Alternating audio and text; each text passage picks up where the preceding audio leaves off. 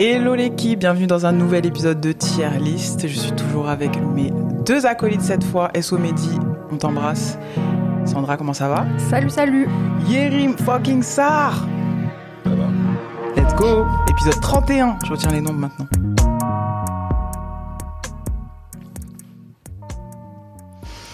Coucou, c'est nous. Comment ça va? Euh, bien.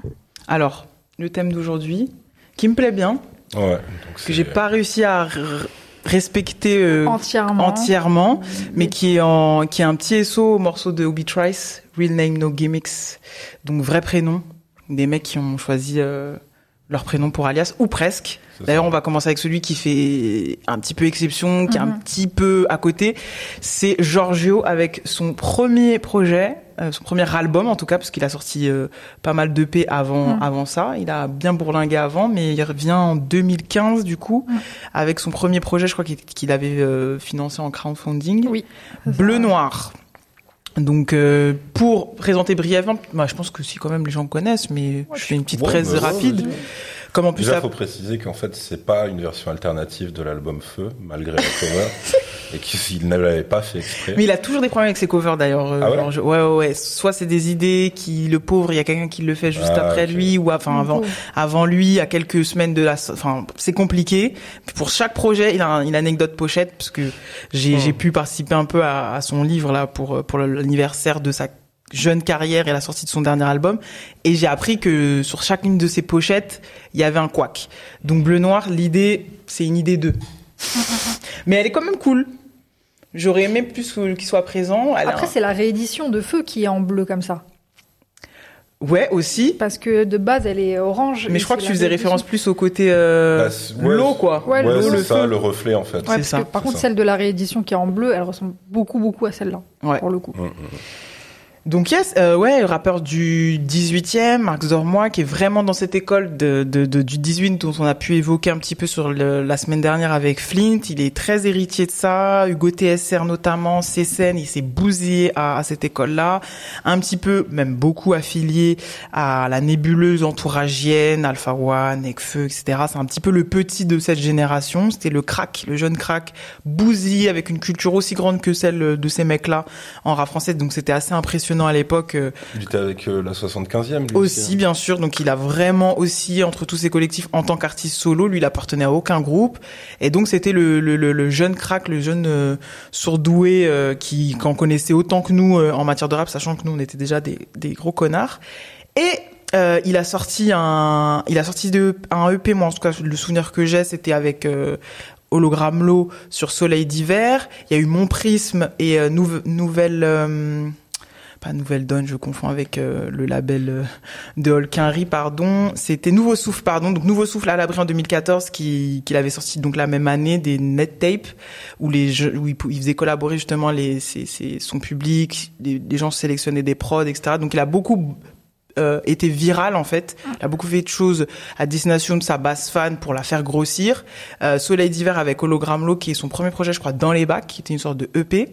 Mon prisme, euh, je dis pas forcément tout dans l'ordre parce que j'ai une mémoire un petit peu euh, nulle, mais euh, Bleu Noir qui euh, qui est son premier album et qui pour moi, du coup je commence, hein, mais qui qui résume, synthétise toute son esthétique un petit peu euh, 18e, un peu sombre, un peu triste sur ce projet. Il est encore il est encore dans, dans ses démons, en tout cas dans son hypersensibilité, parce que Giorgio c'est vraiment quelqu'un qui crache euh, son feu, mais avec une sorte de urgence euh, qui est très inhérent, je trouve, au, au rappeur du 18e. Euh, il a un peu, vu qu'il appartient un peu à cette grande famille, euh, voilà, des rappeurs parisiens, il a été aussi influencé que le 18e, que les mecs du 9e de la section d'assaut, que les mecs de l'entourage, euh, que plein d'autres choses. En tout cas, en matière de rap, parce qu'on verra par la suite dans sa carrière que il est, il est, il est pétri de d'autres influences et il le fera sur Era notamment. Mais sur cet album, c'est vrai que euh, il a, ça ressemble encore, euh, c'est plus esthétisé ou encore peut-être plus élaboré, mieux produit à ce qu'il faisait, il faisait déjà dans ses précédents projets pour ceux qui le suivaient. Donc c'était peut-être euh, euh, un album euh, pour les, surtout pour les, les, les qui n'avait pas vocation à ouvrir son public, mais plus a euh, finalisé ou entériné en tout cas toute cette période de EP, de freestyle, de je vais kicker là, etc. Il avait en- en- enfin sorti son son projet. Moi, c'est pas forcément ma couleur déjà le 18e à la base, mais je l'ai, j'avais j'avais toujours trouvé Giorgio euh, bon en rap. C'est juste que c'était pas ma couleur euh, de rap, c'était pas mes ambiances euh, un peu comme ça. Pas dépressive, même s'il il évoque la dépression dans ce projet, mais euh, quand même assez tristoun, assez euh, tristoun, c'est beau comme mot, euh, assez euh, pensive et dans une gamberge comme ça tout le long euh, euh, de, de, de ses projets précédents et encore dans celui-ci. Donc c'est pas c'est pas forcément ma cam, mais force est de constater quand même qu'il le fait bien. En tout cas. Euh, sur, sur certains morceaux, il a une capacité euh, à hum, raconter des choses qui parfois, en tout cas on ne sait pas à ce moment-là, si c'est lui qui les vit ou pas, si c'est lui qui, euh, qui, qui, qui ressent toutes ces choses-là, mais il a, il a, il a, il a cette force, moi, ce que, je remarque sur ce projet et même après, à, à ouais, à raconter euh, des émotions, ou peut-être les émotions des autres, chose qu'il partage un petit peu avec Nekfeu d'ailleurs, je trouve, mais, mais, euh, mais au-delà de ça, ouais, c'est vrai que c'est, c'est pas forcément dans dans cette scène-là celui que je préférais à la base, même s'il a des qualités de rappeur qui sont, je trouve, euh, euh, assez, incontestables. Euh, J'ai quand même quelques coups de cœur en termes de morceaux. Euh, attendez que le temps que je me mette ma mon tracklistique sous les yeux parce que j'ai pas les titres. Attendez, il y en a un morceau. Euh, attendez que je cherche. Je vous fais pas perdre de temps. Vous pouvez parler en même temps que je cherche. Non, t'inquiète. Attendez. Moi, je vends une Fiat Panda. Il est chiant. C'est un nom de ville et c'est le. Ah, le- c'est pas Lausanne sur, non, machin sur C'est le, c'est le, je crois que c'est le patelin où il a vécu avec sa, sa mamie. Il me semble quand j'ai fait mes recherches, mais là je suis en train de.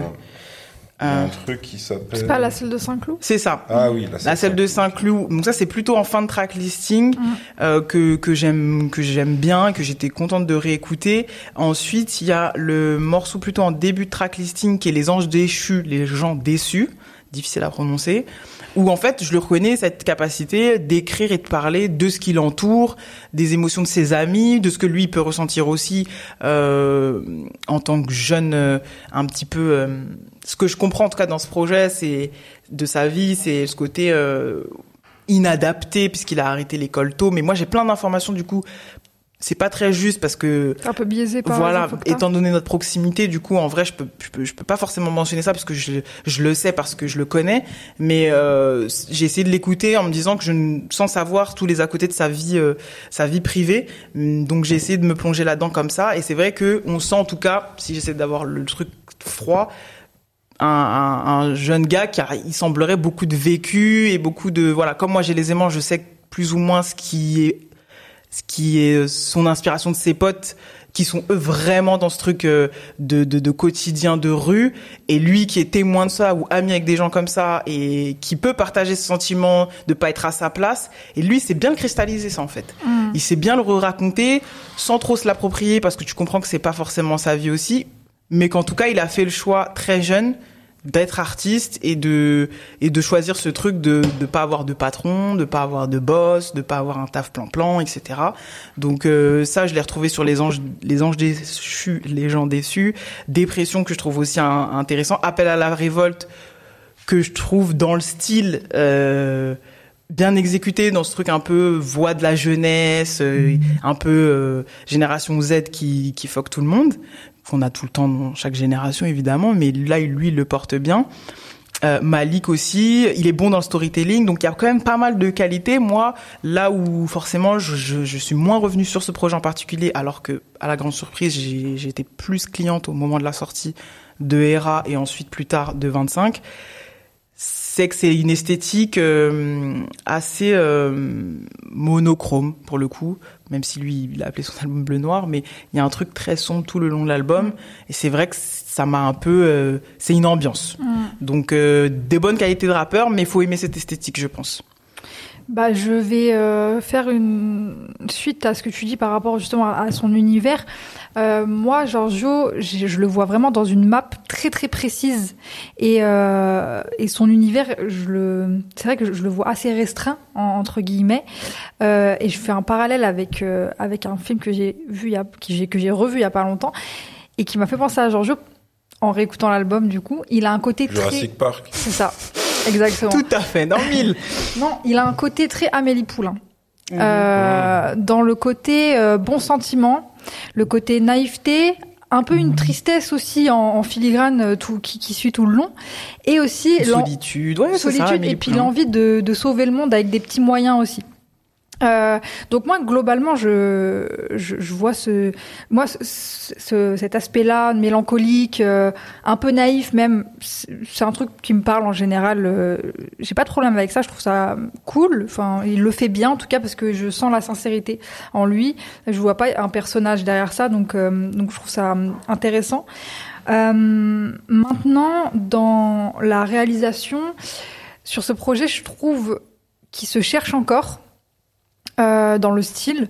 Et il essaye d'être bon dans plein de trucs différents alors que pour moi il doit rester sur cette ligne là de euh, moi Giorgio je le découvre euh, dans des freestyles et c'est un, un super bon kicker. Moi j'aime ce côté-là kicker. Et, si, si, les thématiques bah, c'est des choses un, peu euh, à la Nekfeu on va dire euh, humaniste euh, naïf etc euh, c'est c'est intéressant qu'il mêle les deux, mais quand il va par exemple dans des trucs un peu, euh, moi tu vois, appel à la révolte, je trouve que euh, autant sur euh, ce qu'il a voulu faire, je comprends, mais comment il l'a réalisé, euh, je trouve que ça lui va pas ce style-là de crier, d'être à fond dans l'énergie comme ça, euh, limite un peu euh, bagarreur. Hmm.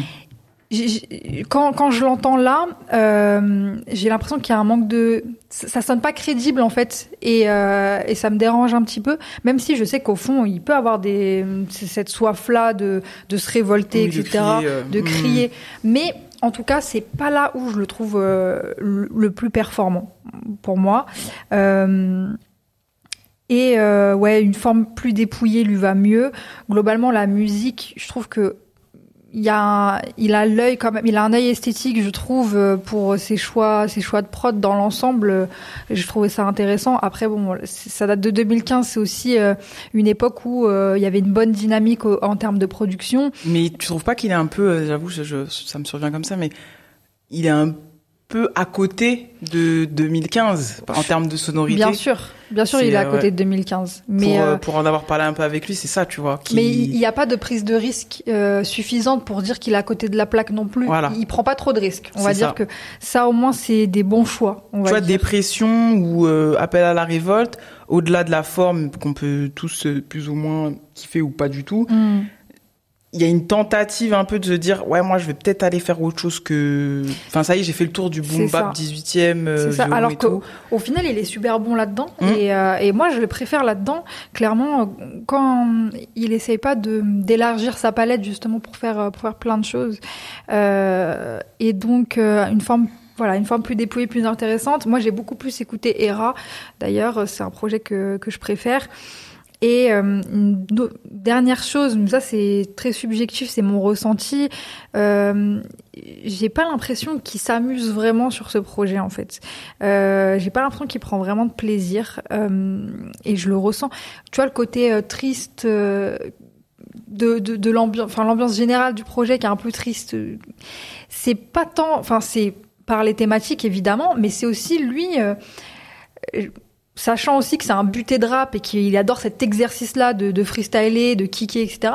Là, j'aurais peut-être plus aimé un, des morceaux, peut-être euh, sans thème précis, euh, Ouais. sans, euh, sans vraiment un, un truc profond derrière, Oui. mais éclate-toi et kick, même des trucs débiles en fait. C'est pas ça euh, la marque, ouais, c'est clairement pas son identité. Tu euh, vois Alors qu'au fond, je pense qu'il a ça en lui. Ouais. Parce que ça, ça, ça se voit aussi par les gens euh, qui l'entourent, tu vois. Mm, mm, mm. Euh, et Giorgio qui s'amuse, ça pourrait être, euh, ça pourrait faire du bien euh, au projet en tout cas. Ouais, pour le coup, je vois ce que tu veux dire dans le sens où ça lui va bien cette, cette esthétique très voilà rap, euh, c'est là qu'il est le mieux, mais n'empêche que toutes les deux on a cité quand même Hera en préférence, Mm. alors que c'est là que plein de gens de son public rap d'origine ont dit oula qu'est-ce qu'il fait là Mm. Euh, c'est c'est là qu'il a son premier ses premières certifications c'est là Mm. qu'il y a des morceaux un peu plus rock même complètement rock Ouais. il travaille pas du tout avec quelqu'un du rap, il travaille avec Angelo Follet, qui est justement dans des choses autres, qui ont donc il, il- il- c'est le début justement de sa phase. euh, bon bah moi en fait euh, j'aime beaucoup le hard rock, mon père il, vient de ça, j'écoutais euh, beaucoup de de, de, de, punk, de musique punk, etc., de rock anglais et tout. Donc en fait ça y est, je me suis un peu emmerdé avec le rap français. ce que je peux entendre, ça, puisque nous, c'est la période où peut-être qu'on s'est le plus, on a le plus été diverti dans le rap, puisque c'est 2015, 2016, 2017, qui est moi dans mon souvenir des belles années. Mm. Mais peut-être lui, il se retrouvait pas en tant qu'artiste, ce qu'on peut entendre vu ce que tu as dit par rapport à ses origines, tu vois. Mm. Et du coup, c'est là que lui, il a complètement quitté cette ébullition novatrice, tu vois, du rap qui avec les nouvelles sonorités PNL, Joule, Mm. Damso, etc. Et il est allé dans des trucs qui étaient très éloignés de nous, mais comme je suis ce rappeur depuis longtemps et que je le connais en plus, j'allais quand même jeter mon oreille et j'avais justement ça qui a été cool, c'est que j'ai pu apprécier la suite euh, comme autre chose en mode ah toi tu du coup ça vu que maintenant le rap est, est vraiment officiellement un truc complètement euh, divers, toi tu vas plus vers des trucs rock anglais, rock, tu vas aller chercher puiser dans tes influences un peu plus d'enfance, euh, dans, dans ton éclectisme en fait, et, euh, et c'est peut-être même mieux, même si c'est pas ma cam non plus, que quand tu nous proposes un album taillé 18e arrondissement, Max Dormois, euh, je pense, euh, pour les autres, à, à ma jeunesse, à ma génération, porteur, symbole, je Ouais. suis pas content, comme tu disais sur Rappel à la Reverse, où il est très criard, Mm. moi aussi je suis pas très à l'aise avec le Giorgio qui, qui Crie. crie, donc euh, c'est, c'est, il est assez hybride en fait, et donc il est compliqué à analyser, puisqu'on l'adore quand même quand il rappe en fait. Bien sûr. C'est ça bien qui sûr. est, qui est- qui Mais étrange. quand, quand justement il s'affranchit un petit peu de, du personnage, un peu peut-être qu'il veut représenter. Après, il était jeune aussi, il avait 22 Oui, oui. ans quand il a sorti ce projet-là. Clairement. Donc euh, c'est des choix que qu'on peut comprendre avec Bien du sûr. recul. Euh, ben ouais, je suis, je suis un peu de ton avis, c'est-à-dire que, euh, mais ça, ça m'a fait ça sur presque l'intégralité de sa discographie, c'est-à-dire que lui, euh, quand tu lui parles, enfin c'est un, c'est un mec qui est capable de, de te réciter des couplets entiers de L.I.M. par exemple, tu vois. On a vu, on a vu. Ah bah oui, en plus. Ouais. Euh, mais euh, mais ce, cette partie-là de lui, en fait, tu l'entends très peu quand il quand il fait un album, en fait. Euh, C'est-à-dire qu'en fait, moi, je préfère le Giorgio des freestyle que que sa discographie. Pareil, c'est euh, c'est un mec, tu, sens qu'il s'applique dans son écriture, tu sens que c'est vraiment un, élève studieux du rap euh, qui, qui a ses rêves, etc., qui, c'est un bousier de ça, qui respecte la musique. Mais euh, en fait, c'est euh, c'est comme, euh, je sais pas, c'est euh, c'est un travail que j'estime bien fait, voire très bien fait, mais qui me touche pas du tout. C'est-à-dire que c'est euh, et pour moi, en fait, il y a il y a un, un marqueur dans sa carrière, c'est le feat avec Fauve, parce que euh, bah fauve c'est quand même plus ou moins de la merde et en gros euh, c'est euh, tu vois leur point de convergence c'était juste euh, venez nous aussi on est dépressifs là tu vois c'est quand même euh, c'est pas terrible tu vois comme comme centre d'intérêt commun et du coup après il va vraiment développer ce truc de d'aller plus euh, ouais plus vers euh, du rock vers de la chanson Ouais. etc et alors c'est toujours très bien écrit euh, ça ça sonne toujours très sincère ce qu'il fait euh, mais la forme de sa musique euh, me le rend euh, très hermétique en fait. C'est ouais, ça le truc. Euh, mais pourtant, euh, alors après, je je sais pas euh, quel serait mon préféré euh, dans dans sa discographie. Mais disons que ouais, moi je le je le, je le préfère en 100% rap, tu vois. Sauf que effectivement, lui, je comprends qu'il est euh, plein d'autres envies, plein d'autres influences, comme t'as dit. Et clairement, je pense que cette rencontre avec Faux va, en tout cas, c'est comme ça qu'il le raconte et que et qu'il le présente maintenant avec le recul, parce qu'il y a ça aussi. Il était super jeune, c'est que Ouais, ouais. je pense que ça a eu une influence, même si ça a duré le temps de quelques mois où il a, ça a eu une influence dans son rapport à l'écriture, ce qui n'a pas arrangé Ouais. par rapport à nous ce qu'on est en train de dire. Après, il y a des gens qui se retrouvent vachement dans ce, dans ce type d'écriture, mais ce qui n'a pas arrangé, je pense, son rapport à l'écriture très grave. Bah, On lourde. parle- Tu vois, lourd, Ça, voilà. c'est vois. vraiment le truc. euh, on va la vivre notre putain d'histoire, tu vois. C'est Ouais, c'est vraiment ça. cette vibe C'est là. très bobo parisien. Et, euh, euh, alors que il en est pas un, tu vois, Ouais, de base. C'est ça le truc. Mais il est, il- c'est ça, c'est qu'il est capable de. Nous, en fait, d'habitude, ce truc, ce genre de pont un peu euh, bourgeois bohème, c'est plus en fin de carrière, tu sais que le rappeur. Oui, il, oui, oui, c'est vrai. il vois, teste d'autres euh, trucs, il ouais. teste d'autres trucs et tout. Lui, Lui, il ça a arrive commencé, vraiment. ouais. Ça arrivait très vite. Dès le départ, quand euh, il était vraiment petit mec de Marx Do, euh, genre fou bousillé, je, je, je, je pense que ceux qui suivent Giorgio depuis le début, ils ont en référence le Homme de l'ombre fils freestyle où il est dans, Mm. vers Pigalle là. Mm, mm, J'adore ce plan, euh, ce, clip euh, de la 75e session. Et donc ils ont cette image du mec avec la coupe au gel assez hardcore. Et puis d'un coup, c'est vrai que bon, c'est d'un coup non pour. euh, Oui, c'est progressif. c'est progressif. Mais Moi, vrai que dans maintenant, sa disco, vu que c'est son premier c'est ça. album, Mais moi, c'est comme ça que je l'avais Ah, perçu. ouais. C'est pour ça que c'était intéressant quand je me suis penché du coup sur sa, sur son, sur sa bio et tout. Genre, je- en fait, non, ça, c'est, ça a été des rencontres, machin. Et puis ça a été une opportunité aussi pro de monter sur scène pour lui. Ouais, en fait, c'est, beaucoup de positif en fait pour lui. Euh, au-delà de ça, mais nous, de notre regard euh, purement extérieur et journalistique, il y a vraiment ce truc de ah ouais, tu fais déjà ce move. Mmh, mmh. C'est pour ça que même Era, ça arrive tôt. Ce truc 360, euh, alors qu'on est un petit peu, on en reparlera peut-être plusieurs dans plus- dans dans d'autres épisodes ou, mais tu sais un petit peu, euh, tu vois, d'ébullition artistique en termes de prod 2015-2017, c'est assez un peu cool ce qui se passe, que ce soit dans les grosses têtes du rap français et même en, en indé qui deviendront aujourd'hui bah les gars qu'on connaît, un peu plus mainstream aujourd'hui. Il se passe des petits trucs, des producteurs un peu plus, tu vois, Sizer, Edicas, Mmh, mmh. pour le rap. Et toi, t'es vraiment en mode spoken word ou rock et tout, donc en mode, donc c'est vrai que ce move-là, il arrive souvent en fin de carrière quand ça y est, t'as bourlingué, t'as sorti des tas de disques de rap. Lui, il fait ça, il doit avoir 20, 20 piges, même pas. Donc euh, moi, ça m'avait un peu créé un faux départ vis-à-vis de lui que je me suis, que j'ai bien rattrapé parce que je- finalement son move era, je l'ai, je l'ai trouvé euh, correct. Et ensuite, mais ça c'est vraiment pour, euh, je rajoute ça, j'ai trouvé que ce truc un peu hybride, double identité, il a bien négocié sur 25. Parce que euh, après, ça a perdu pas mal de gens, mais genre j'ai trouvé que il avait respecté un peu ses deux identités, parce que l'idée c'est aussi qu'il reste lui-même. Ouais, C'est pas parce qu'on lui dit vas-y rap, il doit rapper le boog, mais il y avait un, bien un équilibre assez cool. Je pense, je pense au fit avec Isha, etc. Mm. qu'on trouvait pas dans les autres projets où t'avais soit bleu noir où fallait euh, bah fallait se prendre ce rap d'un coup et c'est vrai que c'est un petit peu dur à digérer. Soit un 360 complet avec euh, full rock euh, guitare électrique et là euh, ou pop un petit peu étrange.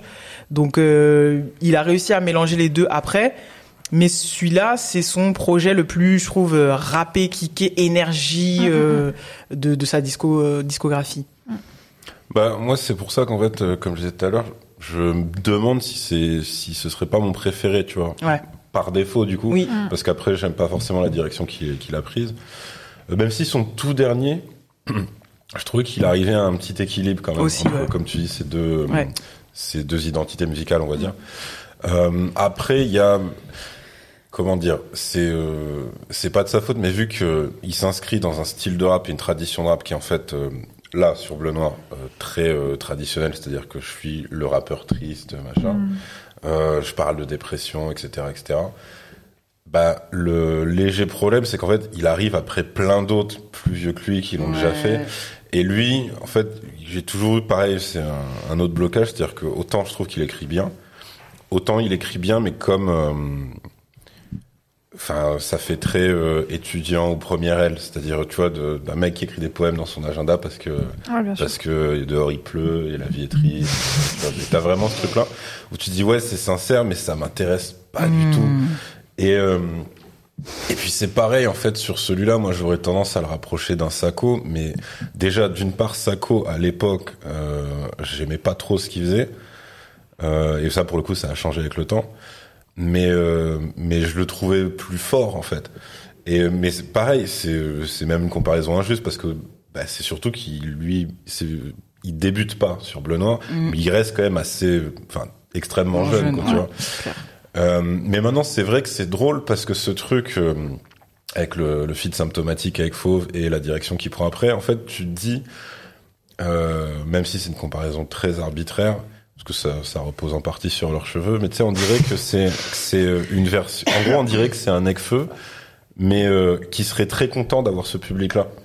C'est-à-dire que oui, oui, c'est oui. euh, c'est vraiment quelqu'un où justement quand quand Necfeu il va finir par les insulter, Oui, tu vois, oui, oui. il va dire non, genre on est ensemble. les miens C'est ça, Les tu vois. Il, a, ouais. il a vraiment embrassé ce truc. de fou Évidemment, bah, t'as euh, euh, même dans la démarche, tu vois, du crowdfunding et tout, c'est Mm. pas anodin.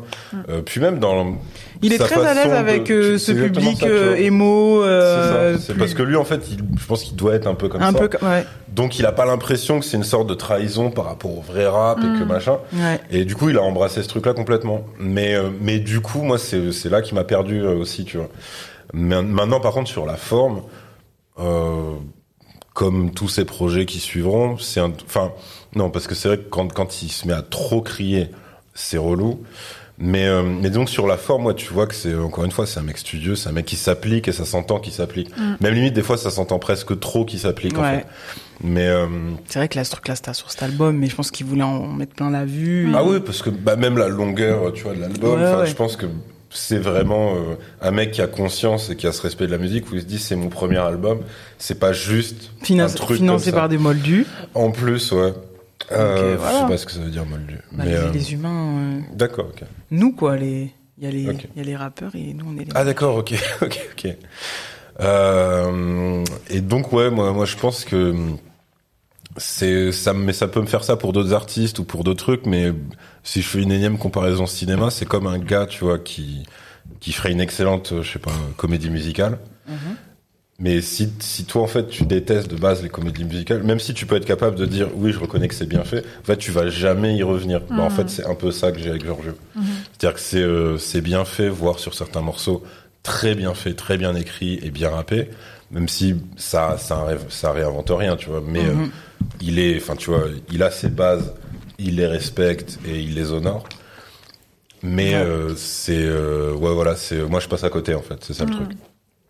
Ok. Ça fait très. euh, Mais, mais je pense que ouais, ça, il a dû, il a dû faire, euh, il a dû faire chialer de l'étudiante euh, en lettres ça. moderne, ça. Et il embrasse ce sûr. truc. euh, Ça marche très bien en festival, euh, Georges. ouais, Ah ouais, en ouais, live. ça j'imagine. Ouais. complètement. Et ben on classe. Classons. Alors. Par ma calculatrice quand même. Hmm.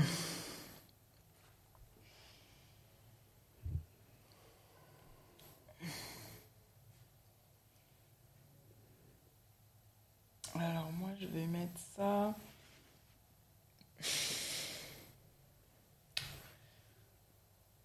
Moi, je le mettrais en 101 par rapport à Diams, en fait. Yes. 101. Moi, je vais le mettre 80. 17. Euh, 10 17. Non, non, non. 96. 96. Ah oui, parce qu'il faut préciser quoi qu'il avait envoyé un message. Ouais, si vous me classez en dessous de Fuzzati, je, je te parlerai plus jamais. c'est ça Bah, tu me parleras plus jamais. Bah non, tu l'as mis devant. ah oui, c'est vrai. Pas de souci. Ah oui, il avait dit Fudati en plus, bien vu. Pourquoi Fuzati Non, mais ça va pas. ou quoi Ces histoires. Ouais, ouais. Euh, C'est Ah, vrai. c'est- Putain, j'ai bien. C'est Bataille de rappeurs dépressifs. c'est ça. C'est pas faux, putain. Euh, non, moi je vais le mettre plus haut quand même. Je vais le mettre en 85. Derrière Niro, j'espère que ça lui fera plaisir. Oui, Voilà. complètement. D'ailleurs, il y avait eu le feat. Euh...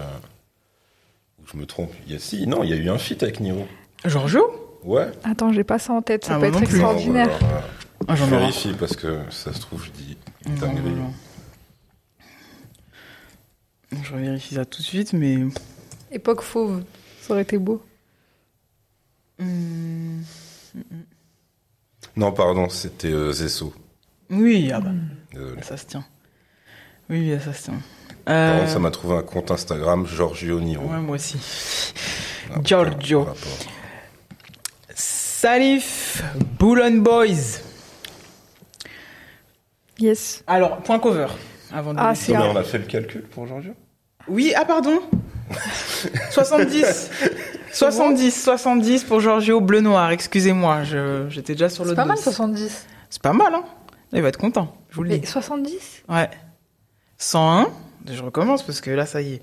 Parce que moi je 101 l'ai mis en 85. plus 85. Et je l'ai mis assez haut du coup. Et moi, j'avais dit, à côté de Fusati... Euh, euh, 76. Non, non, non, c'était 4 95, un truc comme ça. Ah non, oui, effectivement, Donc c'était c'est pas euh, possible que ce soit 96, que t'avais dit. 70. Voilà. Plus 96. Ah oui, non, mais je- heureusement que t'es là. Divisé par 3. Ah, je suis peut-être divisé par 4. Ah, Ah. ok. Et Somédi, euh, Le 84. fantôme de Mehdi Maizi. C'est ça. 94e place. Voilà, il va être moins content. Et voilà. Entre Youssoufa et Zoxy du coup. Oh, c'est bien. c'est-. Oh là, c'est une belle place. Ouais. Et là, est-ce qu'il y a eu un feat? Non plus. Il n'y a pas eu de feat.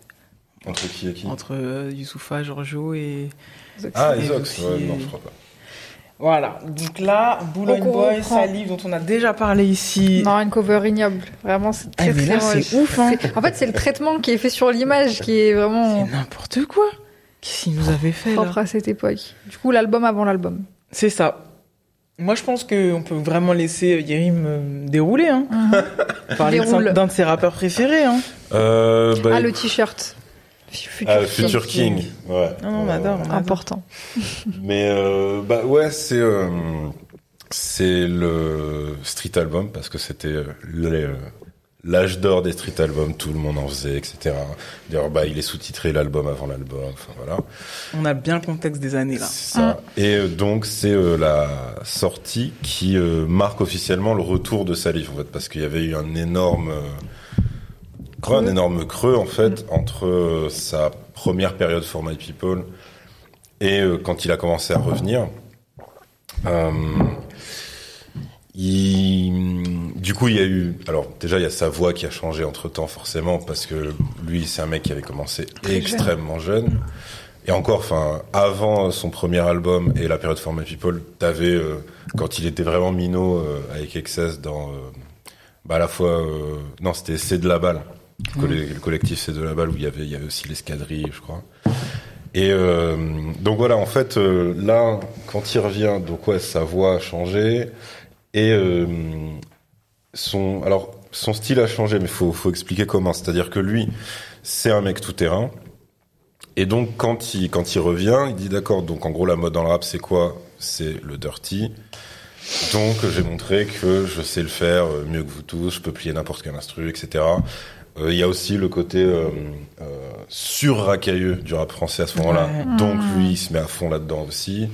Et voilà, il y a des trucs comme ça. Euh, donc en vrai, euh, à la à la réécoute, ah mais non, il y a aussi un un, un élément vachement euh, parfois un peu clivant d'ailleurs à l'époque ça lui était reproché c'est que t'avais l'impression que c'était un peu euh, un mec qui s'adaptait tellement que des fois genre il absorbait euh, les super pouvoirs des autres rappeurs donc t'avais des mecs qui disaient ouais mais là ça sonne vraiment comme Booba et lui disait non c'est juste que j'ai mué bande de cons etc Ouais, ouais.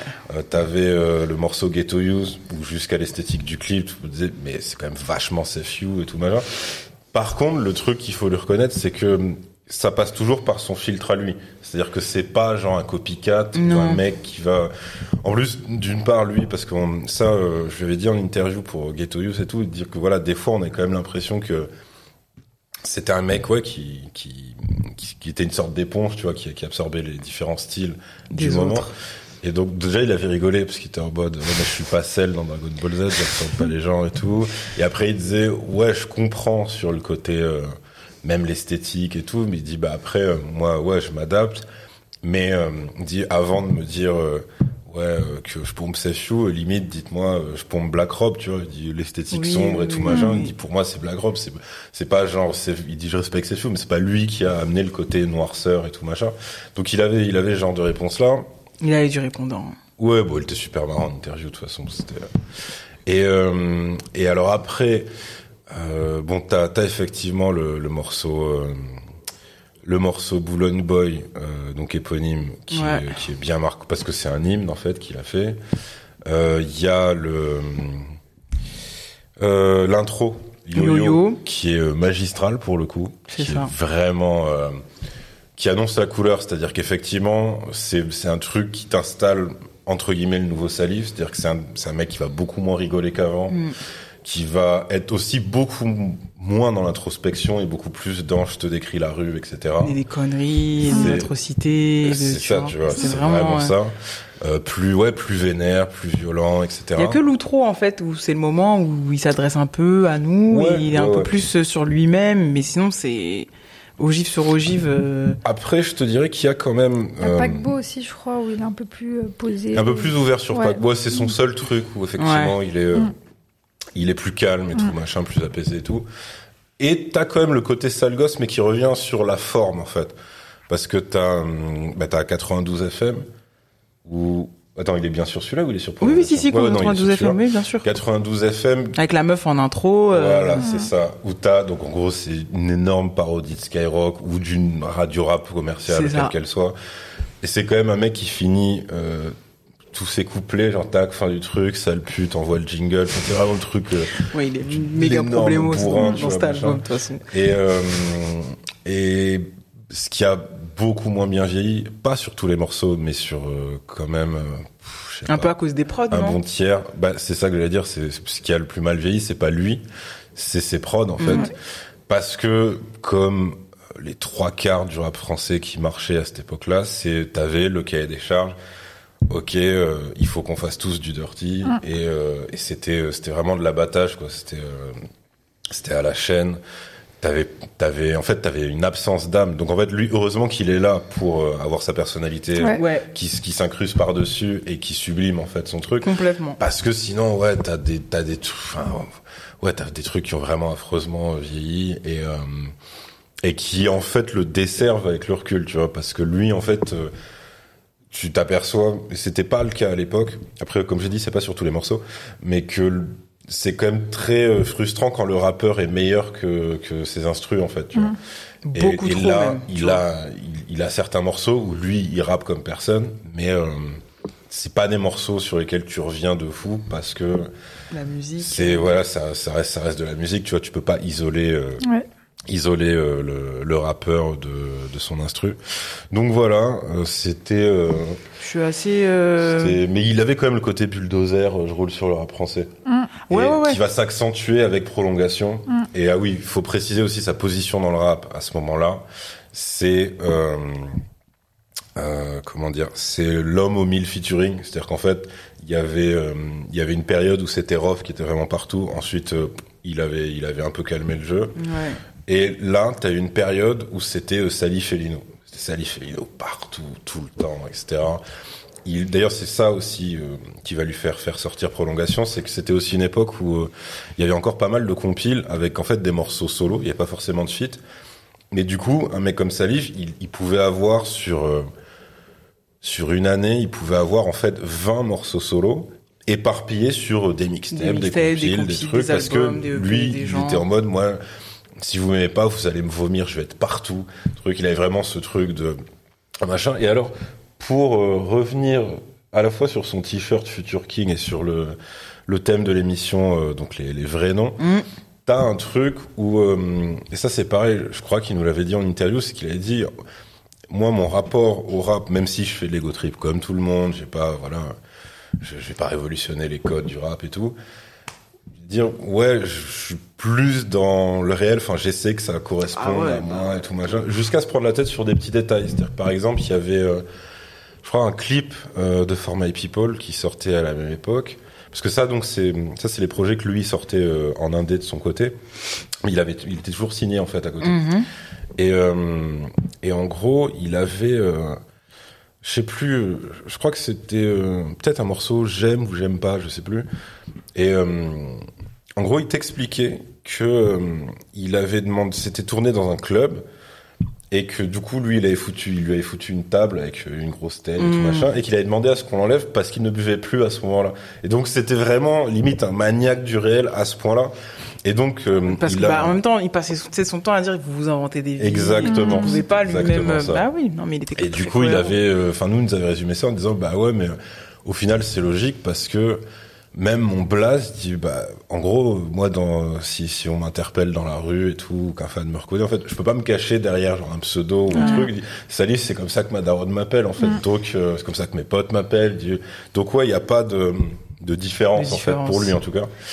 Et, euh, et il y avait, euh, en fait, pour moi, t'as un truc, euh, qui résume pas mal, c'est que tu vois autant euh, t'avais euh, tu vois Danny Dan le pape de Boulogne, euh, Booba le duc de Boulogne, euh, Zox le king de Boulogne Ouais. et tout, et t'avais genre euh, je sais plus si c'était dans notre interview ou une autre, mais donc on m'avait demandé à Salif, ouais toi tu serais quoi tu vois? Il disait bon moi je suis juste Salif. Et, euh, et c'était ça peut être décevant Ok. comme réponse. Bah, de ouf, moi, j'aurais il été en dit, mode bon, non, moi, j'ai pas ce délire là du tout. Dit euh, je les respecte hein, les trois et tout, mais euh, pff, c'est moi je suis juste salif quoi, ouais, je suis moi-même et tout machin. Et t'as euh, en fait t'as une planche de comics qui est euh, qui est un peu connue où t'as euh, genre euh, euh, Batman, Wonder Woman et Superman, et tu sais, en fait, ils tiennent tous le lasso de la vérité. Mhm. Et genre, il doit répondre à la question, genre, euh, tu t'appelles comment, tu vois. Donc, t'as Wonder Woman qui dit Diana Prince, je sais pas quoi. Mhm. Euh, Superman Kent, qui dit euh, Kal-El de Krypton ou Clark oui. Kent. Et Batman, il dit Batman. Et ben, Batman, c'est salif, tu vois, dans ce truc-là. C'est-à-dire qu'il y a, y a pas du tout, en fait, de, de, de personnage, quoi, tu vois. Donc, euh, c'est ce qui le rend euh, super attachant, en Ouais, fait, je clairement. trouve. Parce que sinon, euh, je me rappelle d'ailleurs à l'époque, t'avais, euh, il avait des détracteurs, outre le côté euh, des gens qui trouvaient qu'il avait pas assez d'identité, pas de personnalité, qu'il se contentait en fait de prendre la tendance du moment et de et de la reproduire.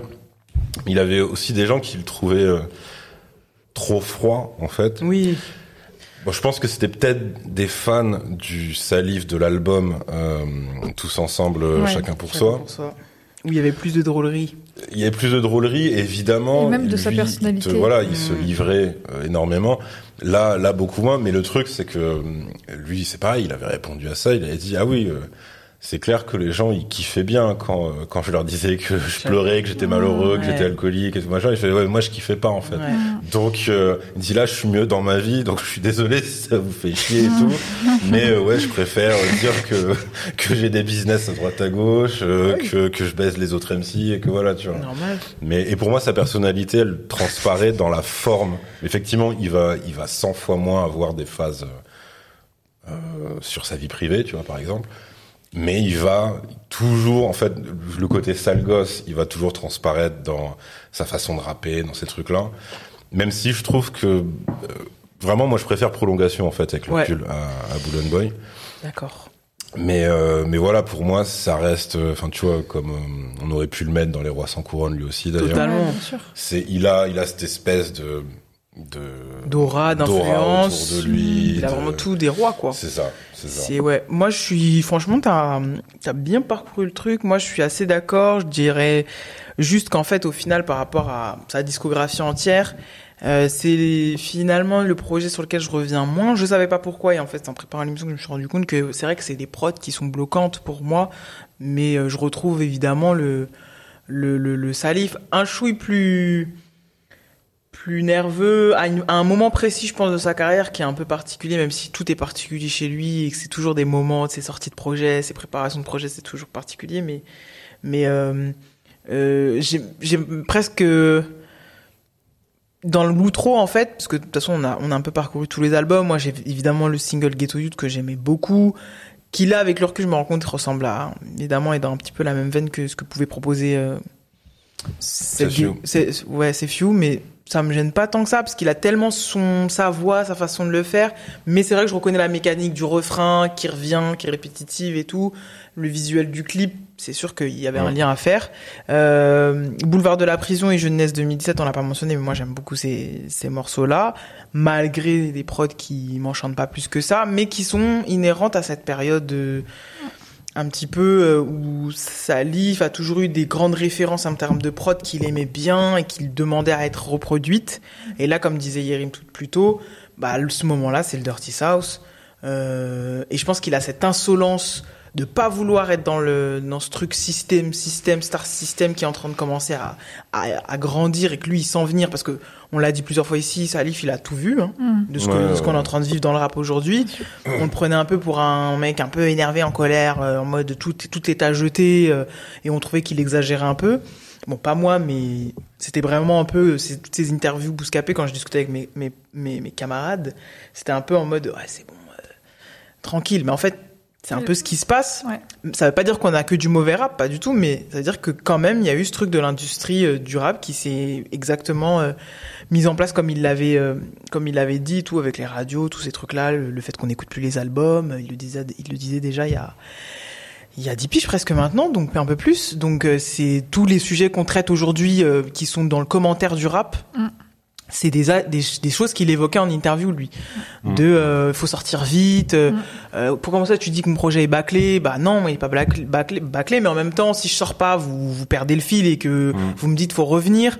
Donc tous ces trucs dont on parle maintenant en interview avec les rappeurs en mode alors euh, ça fait six mois. Ouh. Mm. Donc euh, c'est assez Surtout qu'il avait la boulimie du mec qui a un bousier de rap et qui a euh, qui a arrêté pendant un petit temps. ouais. Mm. Et lui il était en mode par contre je reviens, je reviens pas juste euh, pour faire un projet tous les six ans. Il disait, non, là, Ouais. je reviens, je veux être partout parce qu'il faut rappeler. Donc il avait ses projets euh, collaboratifs à côté. Ouais. Il avait donc la boulimie des featuring, les, les présences sur mixtape et compile. Il avait les projets avec Nice aussi. Ouais. Donc il était ouais. Il était là. Pour le coup, il était il était vraiment là en termes de présence. Euh, il avait déjà compris ce truc-là de ah ouais vous. on- en fait, vous consommez le rap en mode Kleenex. Il le dit déjà à ce moment-là. Alors que nous, on est en train de commenter ça aujourd'hui. Donc ça, c'est assez intéressant. Euh, et donc, ce qu'il raconte de sa vision, qui est sans combine. En fait, finalement, il raconte un peu les mêmes choses que peuvent dire euh, Hulk Henry et Soprano sur le morceau dont on parlait euh, dans l'épisode de la semaine dernière, ou Flint. C'est un peu le même sous-texte, sauf que il est pas gentil, euh, ça, il va pas le dire gentiment en disant attention, le commercial va nous tuer, l'industrie va vraiment tout niquer. Non, lui, il dit eh, c'est c'est tout, c'est mort. euh, J'ai compris votre truc. Donc là, c'est quoi votre truc en ce moment? C'est ça, c'est c'est la sauce du moment, c'est ça Zumba en, en ce moment que vous faites? Bon bah j'y vais à ma manière. Donc évidemment, moi, les textes, genre je me prends sa façon de poser, son charisme vocal en fait, parce que c'est peut-être le projet où je le trouve peut-être le moins impressionnant d'un point de vue encore une fois euh, rap et tout, mais il a un charisme vocal tel, une empreinte que euh, j'ai pas pu couper comme je pourrais faire si ça avait été un autre rappeur qui avait fait ce même choix à cette époque de se dire je vais sur Dirty South où j'aurais été coupé moi euh, cette merde Mm. pour dire les choses en français, c'est-à-dire Mm. oh non mais c'est bon, je peux pas m'écouter ça, c'est de la merde. Là, il y a vraiment ce truc où je suis partagé parce que c'est lui, où j'aime pas trop les prods parce que genre euh, même à l'époque, euh, je me le prenais parce qu'il y avait tellement peu à manger et c'était salif et que je- si c'était salif, j'y allais. Là aujourd'hui, c'est différent. Et ben j'y suis allé quand même au bout parce que je sais qu'au bout, il y a quelque chose à me raconter, il y a quelque chose que je vais retenir d'une époque, d'une période, d'une vision.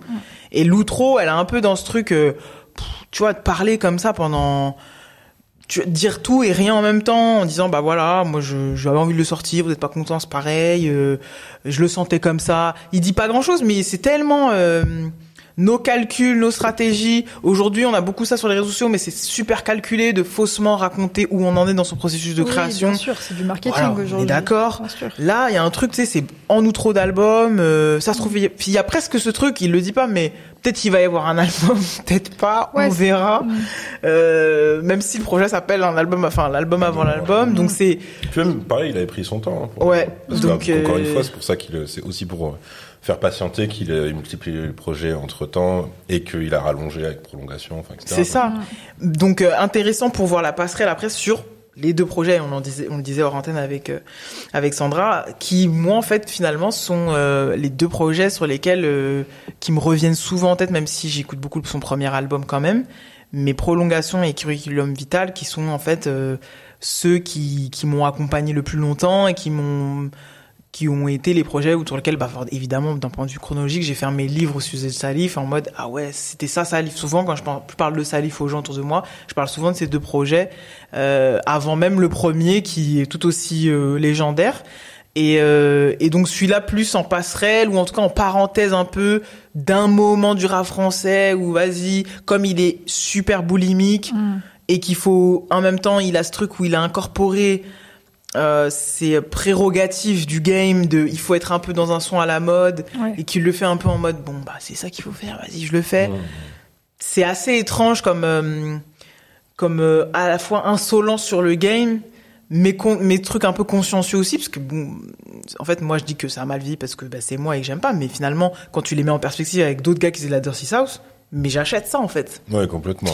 tu vois ce que je veux dire? Ouais, parce qu'il a vraiment ce côté euh, autant sur euh, son propos, bah il s'était pareil dans l'interview, il s'était auto euh, décrit euh, d'une manière assez euh, assez juste. Il a dit en fait mon rap c'est euh, un mec qui fait un braquage de banque, mais qui qui est conscient qu'il est en train de faire de la merde avec sa vie, etc. Et sur la forme, pour moi, Salif, bah, c'est c'est un 4-4 en fait. Enfin, c'est vraiment, tu le mets sur n'importe quoi, il, est à l'aise parce qu'il va s'adapter en fait. Il a vraiment ce truc qui est aussi d'ailleurs un point commun avec Batman, c'est ce truc de, en fait, je peux vaincre n'importe quel ennemi du moment que tu me laisses le temps de me préparer. C'est-à-dire qu'il va vraiment avoir ce truc. Salif, je pense que c'est- il arrive effectivement d'une époque. que euh, je passe dans la Batcave 2-3 c'est temps ça, un tu vois, temps et puis c'est Salif bon. en fait quand il revient euh, si, si t'es si resté bloqué sur euh, le Salif de tous ensemble chacun pour soi tu peux te dire bah, il sera peut-être pas à l'aise sur, Ouais. euh, sur des instruments comme ça. Mm. Et sauf qu'en fait, bah voilà, dès, dès l'intro, le mec dit, bah si, je fais ce que je veux, voilà, regardez, tac, tac, je suis meilleur que vous. Enfin, tu vois.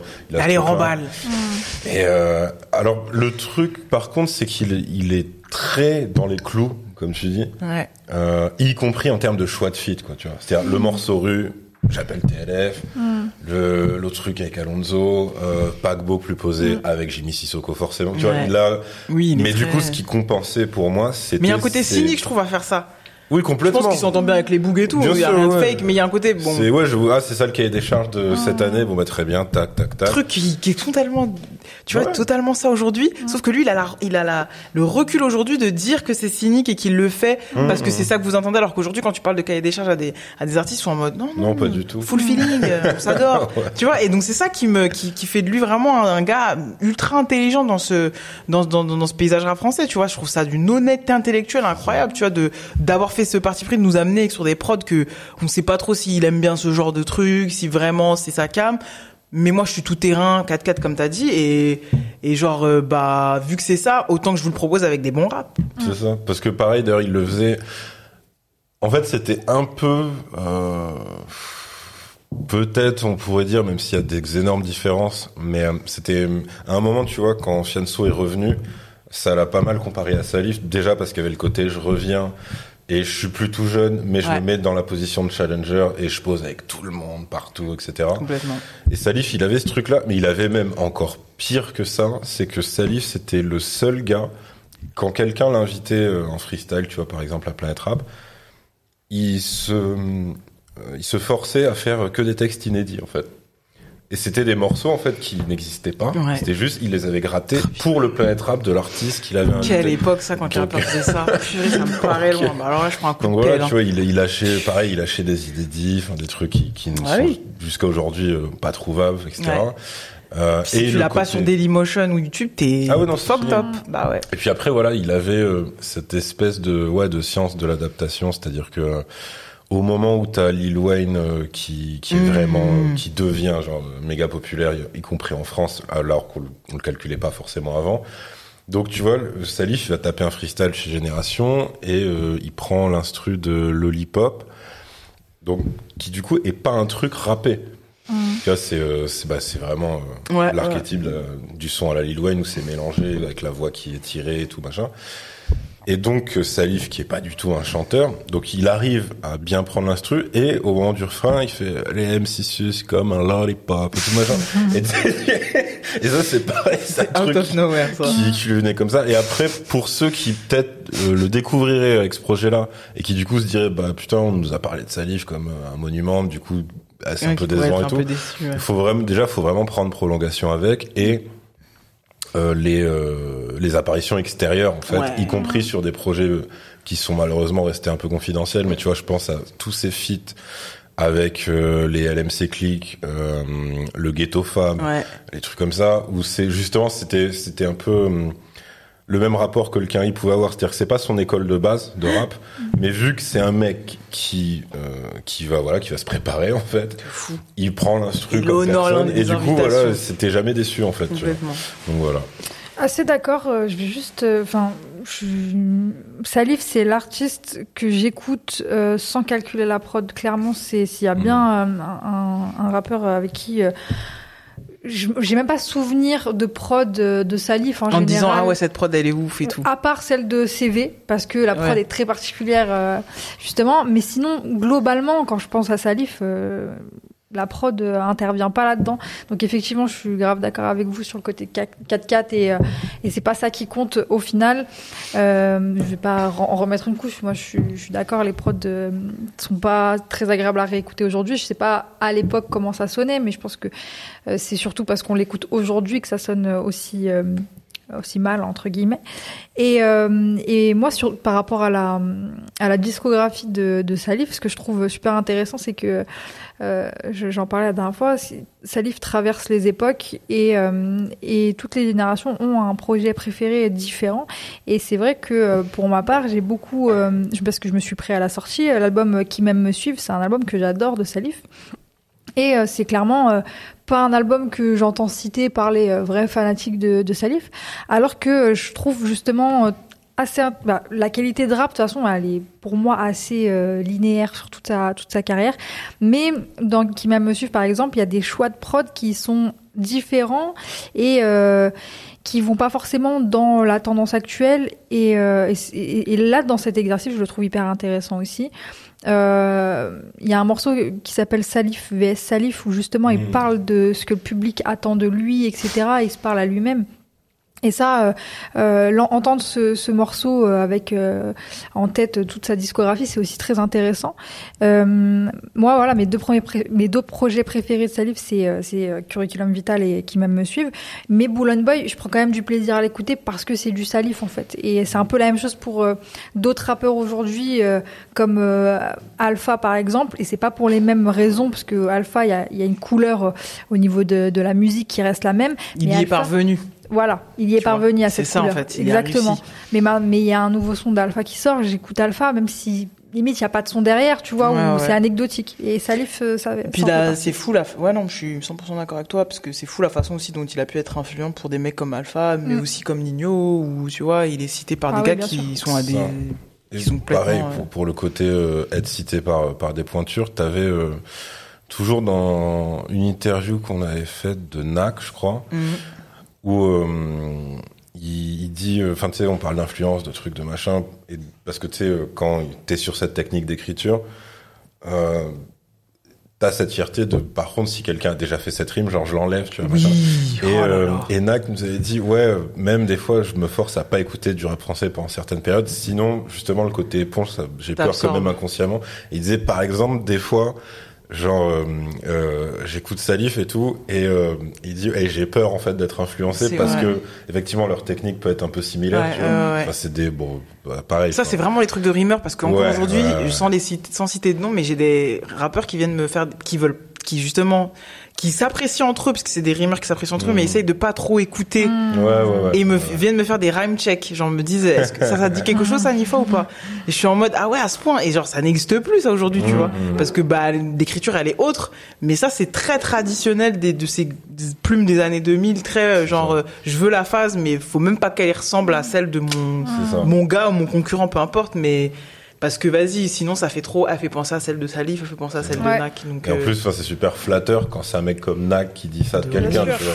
Parce que c'est pas, voilà, c'est- une pointe sur lui aussi. clairement. Donc t'as ça. Après, pour essayer vraiment de me rappeler euh, des critiques de l'époque, en fait, il y a aussi un truc. Euh, c'est que c'était aussi l'époque de la punchline à tout va. Ouais. Et lui, en fait, il a jamais fait ça. C'est, euh, c'était, bah, pour le coup, c'était pas ça son école de rap. Et ça lui était aussi reproché. C'est-à-dire, des gens qui disaient, ouais, mais on retient pas ses phases et tout machin. Euh, ouais, mais en fait, c'est, bah, c'est pas, c'est pas son style, en fait. c'est pas un, Cette phrase, mais ouais. vu que bah, c'est pareil, tu vois, si tu le mets au milieu, bah, par exemple, comme sur Hostile 2006, Ouais. euh, où tu vas avoir euh, donc les techniciens d'un côté, les punchliners de l'autre, c'est sûr que oui, c'est pour ça que tout le monde retient d'abord Desporoute, parce que ça va être le côté euh, phrase choc et Ouais, tout Salif, ça va être plus le côté très froid, glacial, pour en fait, euh, ouais, pour pour les amoureux du rap. euh, formellement parlant en fait. C'est- plus ça c'est plus ça son truc. Même si en vrai quand il veut il se met à sortir des phases c'est un peu son sa piqûre de rappel pour dire mais par contre je suis pas aussi demeuré que que peut-être euh, certains le pensent tu vois parce que il a il a quand même son costume de super Kaira tu Ouais, vois ouais, ouais. De fou. mais euh, quand il fait, euh, alors c'est pas son outro, c'est l'avant-dernier morceau, donc c'est spécial dédicace. Où là, pour le coup, il fait le mec solennel, je parle sérieux et tout. Et en fait, dès les quatre premières mesures, je crois, genre il dit ouais. euh, euh, en gros, il parle du traitement médiatique des quartiers pauvres et tout, et de l'immigration, machin. Et il dit ouais, mais je comprends pas. Pour moi, la seule zone de non-droit en France, c'est la Corse. Et tu vois, il va, tu, tu vois, avoir des petits trucs comme Ouais, ça. ouais, ouais. C'est juste que c'est pas sa marotte Mais principale. il veut pas vois, choquer, enfin, il veut pas euh, choquer de manière euh, morbide ou Ah tu non, vois, non, pas du il n'a jamais non. été là-dedans. Mm. Non, c'est clair. On nous indique que c'est le moment de Ouais. classer. C'est l'heure, mec, c'est l'heure. Euh, ah là là, c'est compliqué. On a pris du temps sur Salif parce qu'il y a toujours plein de choses à dire sur Ouais. Salif. Il Bah est ouais. passionnant, les gens sauront. hein. On parle de Salif comme si c'était la dernière fois qu'on en parlait. Je crois que c'est l'artiste le plus cité euh, chez nous. hein. On l'a pas mal fait, euh, Ouais. Salif. Lui, Rov, Danny Dan. euh, Ouais. Écoute, hein. Euh, compliqué à classer. Je ne classe pas le rappeur aujourd'hui. Je, je classe le, pro- le- je classe le projet. Je tiens à le dire. Ouais, ouais, ouais. Mm, clairement, ouais. Il est où le chacun pour soi, tiens? Ah, il est beaucoup plus Il est haut. haut, ouais. Donc voilà, donc ça va. on, on a, on a fait ce qu'il fallait. On a fait le taf. Euh, tac, tac, tac. euh, et ben moi, je vais le mettre. euh,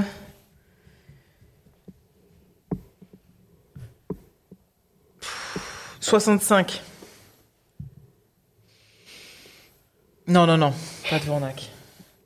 60. euh, Oh, purée, c'est compliqué.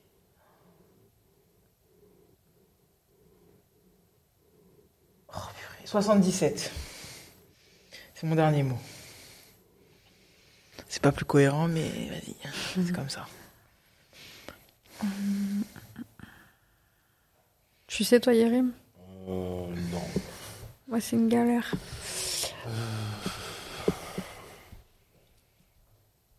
Moi, je vais le Ah mettre. si, ouais, je vais le mettre en 47. Pas- parce que c'est euh, c'est un peu son je suis passé euh, chez Mm. So, mais version salif, tu vois. C'est vrai. Pas faux. 63 pour moi. 46e. Notre Ah bah, salif parfait. national. Parfait, t'es bien. Real name. Yes. Pas de, pas de gimmick. Que le, que le vrai. Le vrai boug. Eh bien, c'est l'heure de notre petit quiz. Tout à fait.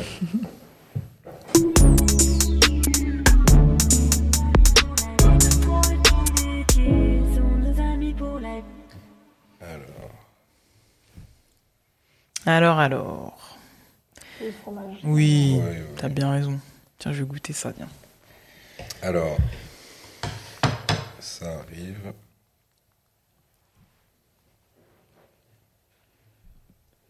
Ok, on dirait du chou-fleur. Ça change pas, c'est des morceaux et tout. Ah bah.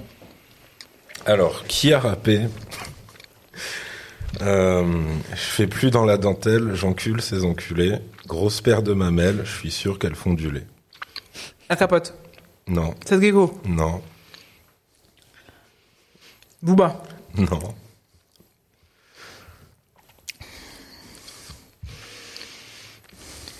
Encule, c'est d'enculé. Gizmo. Non. Swiftguad. Non. mais c'est vrai que ouais, ils sont tous euh, plausibles, mais non, c'est pas eux. Qui pourrait parler mal comme ça? J'ai sorti les gouttes de la, De la de vulgarité. la mamellerie. Des mamelles. Euh, SCH. Non. Orelsan. Non. Quand il est un petit peu. euh,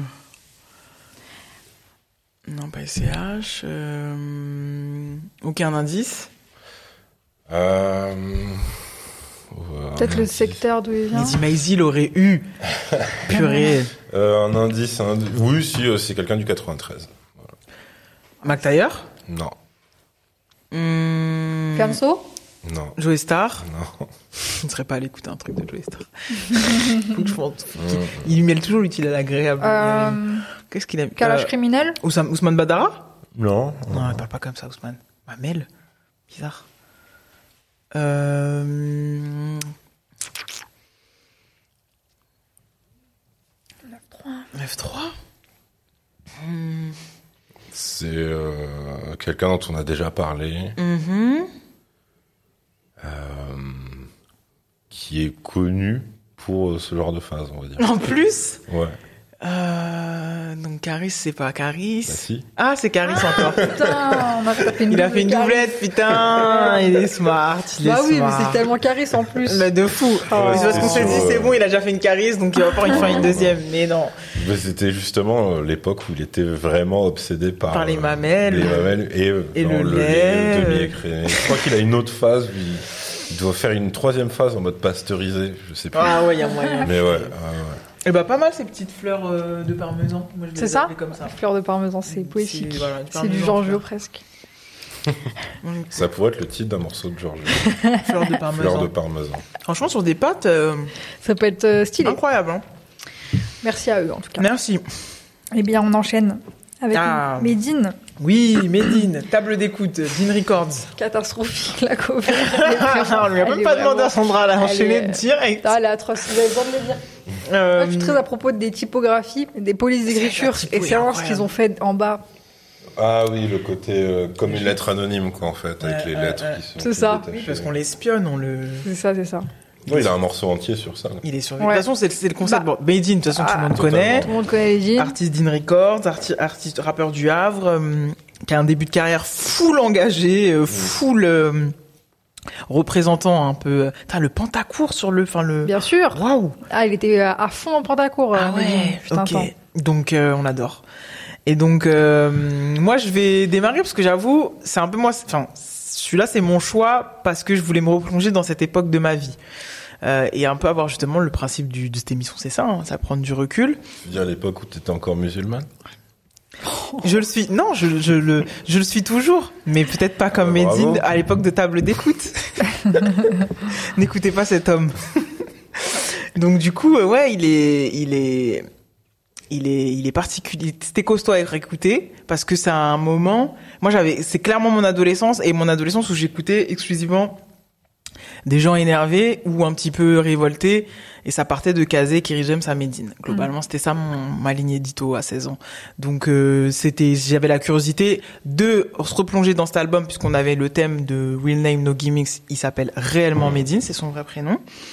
Et euh, table d'écoute qui est un concept euh, de hum, finalement de Medine qui serait sur écoute, c'est ça C'est ça, totalement. Avec des messages de répondeurs à chaque fois d'invités. C'est un, album concept en soi, parce qu'il y a le fil rouge justement des, messages vocaux tout le long et de de l'écoute sous surveillance. Et donc on a Diams, Rimka, du 113, Tiers-Monde, Soprano, Kaina Samet. Mm. Voilà, pour bien les citer tous. Euh, et je pensais que j'avais un meilleur souvenir de ce projet-là, mais j'ai retrouvé en fait le Medine de l'époque, c'est-à-dire une autre voix, ceux qui écoutent Medine et qui le trouvent plutôt as, plutôt cool, plutôt euh, euh, accessible. Euh, ça c'est depuis qu'il a Insta en fait. Depuis qu'il a Insta. Euh, depuis sa vie de famille globalement. Globalement, avec une voix qui se module plus sur les albums, j'ai l'impression parce que je vous avoue que moi je je me prends que les singles qui viennent à moi sur mes réseaux divers, mais j'ai jamais réussi à me replonger dans les albums de Medine comme je l'ai je l'ai été à l'époque de justement Table d'écoute, Arabian Panther, euh, Don't Panic, tout ça là, moi j'étais dedans. Avec un cas. Don't Panic avec un cas, bien sûr. I'm Muslim, Don't Panic. Donc du coup voilà. Euh, en fait, il n'y a pas grand chose qui a retenu mon attention parce que finalement, il y a tout ce que j'ai essayé de fuir ensuite dans ma deuxième partie d'auditrice euh, quand j'ai commencé à devenir jeune adulte dans, la, dans mes vingtaines d'années, c'est-à-dire les thèmes imposés, les exercices de style, euh, contextualisés, parce qu'il y a les thèmes, ça c'est large. Un rappeur a le droit d'aller sur des thèmes en disant j'ai envie de parler de mes relations amoureuses. Ça peut prendre différentes formes. Je veux pas non plus faire la sectaire, mais c'est juste que là, c'est souvent des éléments historiques. Et donc là, j'ai pris toute la mesure de ce contexte de, de moquerie qui pouvait y avoir autour de lui, que j'avais pas du tout, puisque j'étais hermétique, moi j'étais fan, donc je pouvais pas me rendre compte, j'avais pas de recul. J'étais une, une made in FC. Et, euh, et en fait, ce truc très contextualisé, contextualisé 17 octobre, euh, Arabian Panther, donc un morceau qui va des fois parler euh, d'un contexte, d'une d'une chose qu'il a envie de qui, lui, qui le révolte, ou bien même d'un événement historique, ce, ce, genre de choses qu'il fait sur ce projet, ou qui fait surtout sur Arabian Panther notamment, dans mes souvenirs. En fait, c'est des choses que je, dont je vais essayer de m'éloigner tout au long de mon expérience d'auditrice après, et vraiment de replonger là-dedans, j'étais là genre ah ouais c'est balourd, c'est c'est c'est presque indigeste parce que c'est pas pédagogique alors que c'est le principe même de pourquoi il a commencé à rapper, je pense Medine. C'était pour apprendre, faire, enfin, tu vois, transmettre des choses, transmettre du savoir, éclairer les gens, mm. euh, leur indiquer d'autres choses, une autre sorte de, une autre forme de, de constat, une autre forme de vérité, une autre forme, une autre façon d'être peut-être militant ou et en fait, euh, c'est ça a été l'effet inverse pour plein de gens, je pense, à ce moment-là. Et bref, à la réécoute, bah, le seule chose qui me reste en tant que fanatique de rap, bah, c'est lecture aléatoire. Parce que, bah, je suis une fan de rap et que j'adore cet exercice de, hmm. on en a parlé avec, euh, Constat. Comment ça s'appelle le, j'ai déjà oublié, le morceau de, de REDK. Euh, simple constat, pardon, mhm. excusez-moi. Donc euh, simple constat, on en a parlé, on peut en parler avec Time Bomb, de, le morceau Time Bomb de Necfeu, mon répertoire de Diams. Donc vas-y, tu vois, j'aime bien moi cet exercice de mentionner drop name un peu les mecs qui ont fait que tu. Donc moi, ça c'est ça m'a fait quand même quelque chose. J'aime bien ce morceau, lecture aléatoire. euh, J'aimais bien le clip, etc. Euh, Ça, ça m'a fait. Mais le reste, c'était compliqué. Euh, pourtant, l'apparition de ces invités euh, permet la validation, tu vois, de, de ce mec-là et le respect, tu vois, le fait qu'on entend Diams, qu'on entend Mm. Rimka, etc., Kaina Samet, etc. tu sens que c'est quelqu'un au sein de cette scène à ce moment-là, dans ces années-là. Mais c'est vrai que on a une vraie revue de presse euh, qui nous est offerte là en dix titres, très court, euh, une sorte de revue presse politique ou consciente euh, et qui est assez indigeste euh, à écouter en 2021. Euh, eh ben, écoute, moi, contrairement à toi, j'ai jamais été vraiment fan de Medine, donc ça doit forcément changer ma perception des choses. Euh, mais ce que je retiens le plus de sa discographie, ça va être vraiment du coup cette période-là. Après, c'est vrai que j'ai un petit peu lâché l'affaire. Euh, c'est vraiment sans raison particulière au début, c'est plus par rapport à son rap euh, pur et dur, en fait, son flow Mm. que je trouve pas. C'est pas ce qui m'éclate le plus, et en tout cas, voilà, c'est pas j'ai trouvé mieux. Enfin, il y Ah oui, non, mais il y avait d'autres trucs qui me parlaient plus à côté. Et en tout cas, Bah, pour surtout là, on est en quelle année? Faut qu'on se recontextualise la jeune 2006. Sandra, là. 2006. Moi, Je suis, je suis avec ses few, je suis avec des avec la fouine, là, euh, je pense, La fouine. Ah ouais. La fouine, la fouine. la Sandra, elle Oh. est la fouine. Complètement, ils me font voyager. C'est vrai que Medine, en termes de flow, ça va être plus simple. Et pour moi, attention, c'est pas ça son atout. Son atout, c'est vraiment euh, l'écriture. Et je vais rajouter l'interprétation. Euh, sur ce projet, du coup, je suis totalement d'accord avec toi. Il y a un côté balourd. Et pour moi, c'est le côté justement, et j'en ai déjà parlé par rapport à, d'autres rappeurs, euh, où je parle de moi-même et je raconte les réactions que je suscite. Là, je trouve que c'est un peu trop auto-centré et moi, tout cet aspect-là euh, du projet, euh, je trouve euh, compliqué à, la réécoute, surtout que il faut le contexte parce que autant d'années plus tard, même moi qui j'avais un peu suivi ce qui s'était passé quand il avait sorti du coup les projets en septembre, etc. Donc il avait pris des positions fortes parce que bon, c'est ça aussi Medine, c'est un engagement. Je sais pas si on peut dire politique, mais en tout cas un engagement. Euh, il parle en tant que que, que musulman et, et, et- à une période post-attentat qui a changé la face du monde, c'était assez rare aussi d'avoir ce positionnement euh, très assumé et euh, presque militant. À ce moment-là, je le sens, il n'était pas politisé. Je sais pas s'il l'est aujourd'hui, mais mais du coup, euh, ce il a suscité plein de réactions, il a été un peu boycotté, il a, il a subi aussi du, du lynchage de la part du CSA apparemment, mais Mm. ça c'est des, c'est des infos que j'ai vaguement dans ma tête. Et quand j'écoute le projet, il en parle beaucoup, il fait beaucoup écho à ça, mais je me rappelle plus trop. Du coup, euh, il y a une temporalité qui est vraiment très marquée, il faut avoir euh, les éléments parce que sinon euh, c'est juste... euh, Medine qui rentre dans un personnage de mec euh, qui est euh, l'ennemi public numéro un, qui est sous surveillance, etc. Mais euh, si t'as pas ces pas infos-là, ouais. en tant qu'auditeur pur, euh, t'écoutes du rap, t'écoutes ça, tu comprends pas trop et tu penses que c'est un délire même. Tu peux penser que c'est un délire et que c'est pas forcément ouais, ouais. euh, un, un récit de, de ce qu'il a vraiment vécu. Et je me rappelle même plus exactement ce qu'il a subi comme, comme pression euh, de la part du CSA, etc. par rapport à... Ben, alors, moi, j'ai pas, euh, enfin, j'avais pas retenu le CSA, mais mais par contre, il avait, euh, Mais il avait des dates il supprimées, avait comme eu, voilà, il avait euh, eu des dates supprimées. Il, Après, il avait eu connais les po- politicards il avait eu, voilà, il avait eu de la polémique et vu que euh, juste à cause du nom du label et euh, du nom de ses albums, euh, ils étaient, euh, ils étaient euh, Surveillés, en fait par ok. les RG, etc. Ok. Donc, euh, donc ouais, alors c'est pas au point où il le met en scène. Oui, euh, là, c'est vraiment dans, en le scène, morceau, ouais. qui est une fiction, machin, parce que Mm. genre t'as un, un faux garagiste, un faux imam qui finissent par en fait le sauter, euh, Ouais. parce qu'en fait c'était des keufs infiltrés et tout. Mhm. C'était pas à ce point-là, mais ouais, ils étaient, euh, surveillé. lui et son label, ils étaient sous surveillance. Mm. Et euh, parce qu'il faut quand même, c'est c'est étrange que cette info ait pas plus tourné, mais beaucoup plus tard dans sa carrière, euh, il y a euh, une sorte de groupuscule d'extrême droite qui est pour euh, projet en fait de le tuer. Euh, voire de le tuer lui et sa famille, je sais plus. Et Ah. en gros, euh, ils se, ils se sont fait péter euh, juste avant euh, par la police, mais c'est genre c'était des mecs organisés avec des Ah, armes avec de guerre, un projet, euh, J'ignorais. Ok. Ouais, ouais, c'est, mais ça a archi pas tourné comme info. C'était après ça, du coup. Euh, non, non, c'était après la polémique du Bataclan.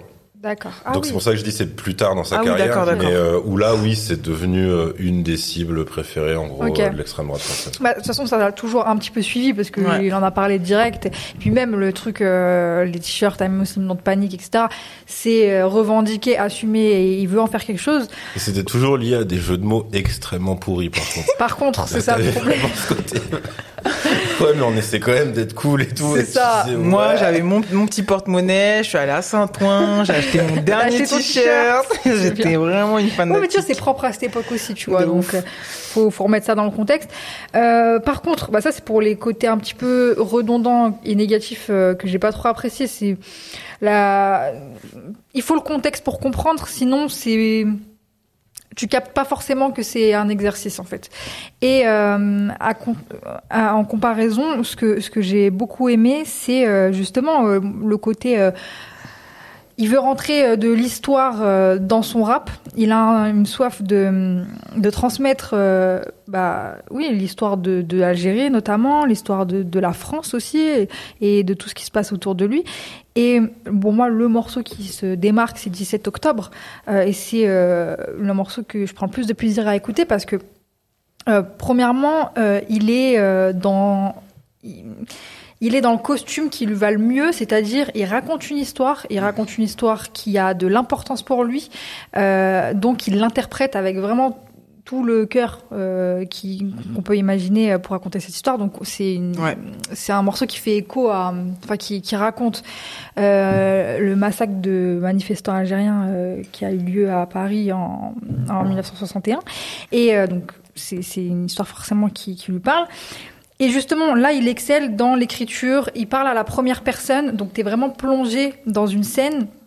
Euh, c'est très visuel et, euh, et pour moi, là, il est super fort là-dedans. Quand il est plus dans justement le côté... euh, je parle en tant que Medine le rappeur, ça je trouve ça un peu un peu euh, redondant et c'est ce que j'ai dit pour Youssoufa par exemple. Moi j'aime euh, le, le militantisme dans le rap, ça me pose pas de problème, mais je préfère que tu parles de ce qui t'anime plutôt que de toi qui milite en fait et de toutes les répercussions que ça a dans ta carrière, etc. Mais euh, globalement pour un album concept, le, le truc est respecté, le fil rouge, moi je l'aime bien, les apparitions, je trouve ça cool aussi. C'est les prods qui vont poser un petit peu problème à ce moment-là, mais Et puis euh, même, c'est une manière aussi, je pense aussi, de rapper qui est méga mécanique. Ah ouais. euh, il y a peu quand de, il y a peu de nuances en fait. Mm, mm. Quand tu vois comment il rappe aujourd'hui, c'est comment il s'est adapté un peu à la nouvelle scène, au nouveau, au nouveau prod, au nouveau style. Mm. Là, c'est vraiment souvent tac les mêmes katas. Tu vois, c'est tac tac tac, c'est ouf. Ouais, c'est c'est linéaire dans ce sens. Mm. Et puis c'est aussi très marqué au-delà de des prods, très marqué dans le temps parce que par les thématiques Mm. forcément. euh, et par le, il y a un morceau qui s'appelle Hotmail par exemple. Mm.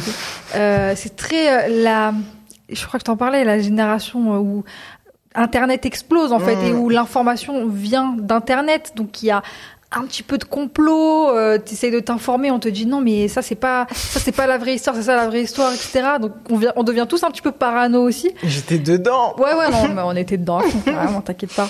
Euh, ouais et donc ça, ça symbolise très bien toute cette époque là en tout cas. Clairement. Et hum, pour ce qu'il a, pour, pour, pour ce qu'il a été dans, à ce moment-là pour une certaine génération, pour une certaine communauté aussi, je- bah, je trouve euh, ça très fort qu'il ait fait ça et qu'il ait poursuivi même euh, derrière. Euh, je m'attendais pas à ce qu'il ait euh, cette longévité dans le rap aussi. ça, ah, de. Euh, il il a il s'est réinventé totalement Ouais. et, et non, c'est, je suis très Vrai passionné de rap, c'est vrai qu'on le dit vrai pas passionné assez, de rap. mais- Et justement, il s'est sorti de, ce, de cette niche dans laquelle il était, Mm. de contestataire. voilà. Oui, oui, oui. Et en tout cas, de l'être autrement, de faire Ouais. passer ses messages autrement. donc, ouais, Complètement. d'accord. Euh, ouais, bah en gros, euh, je, moi je crois que mon morceau préféré avec le recul, enfin en tout cas à la réécoute plutôt, c'est euh, Lecture aléatoire, qui est euh, juste un morceau de fan de rap en Mm. gros, puisque donc c'est, euh, alors c'est, il y a eu une espèce de mode entre guillemets, parce que effectivement Diam ça l'avait fait, puis après il y en a eu d'autres, tu vois, qui l'ont fait un peu. Puis après, ça a complètement disparu. Mais euh, c'était des rappeurs qui rendaient hommage à d'autres rappeurs. Mm. Et donc lui, euh, donc euh, si j'oublie personne, il fait Lunatic, IAM, NTM Arsenic. et Arsenic, et en particulier Lino. Euh, Idéal J. Ah oui, non, et Ideal J, qui- en fait, Kerry James. Voilà. Kerry James. Oui, oui, Kerry James. Mais il retrace effectivement tout son parcours. Donc Tous les juniors ont un idéal, machin, machin. Et euh, donc voilà, c'est une, grosse déclaration d'amour à ces, euh, cinq influences principales, quoi, tu vois. Euh, mais alors ouais, dès qu'il est, euh, en fait, c'est euh, pendant longtemps le problème que j'ai eu avec sa musique, euh, à part sur ses deux premiers albums, c'est-à-dire que soit en septembre et, et Jihad, le plus grand combat est contre soi-même, ou en fait jusqu'à aujourd'hui, je crois que c'est mon préféré Jihad.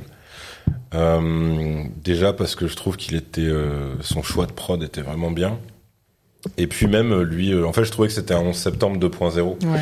ou qui était vachement plus euh, aiguisé en fait. Je trouve qu'il qu'il tapait juste. Et après, en fait, je trouve qu'il s'est vraiment enfermé dans un truc qui qui est sincère chez lui, mais qui musicalement sonne comme une posture en fait, malheureusement.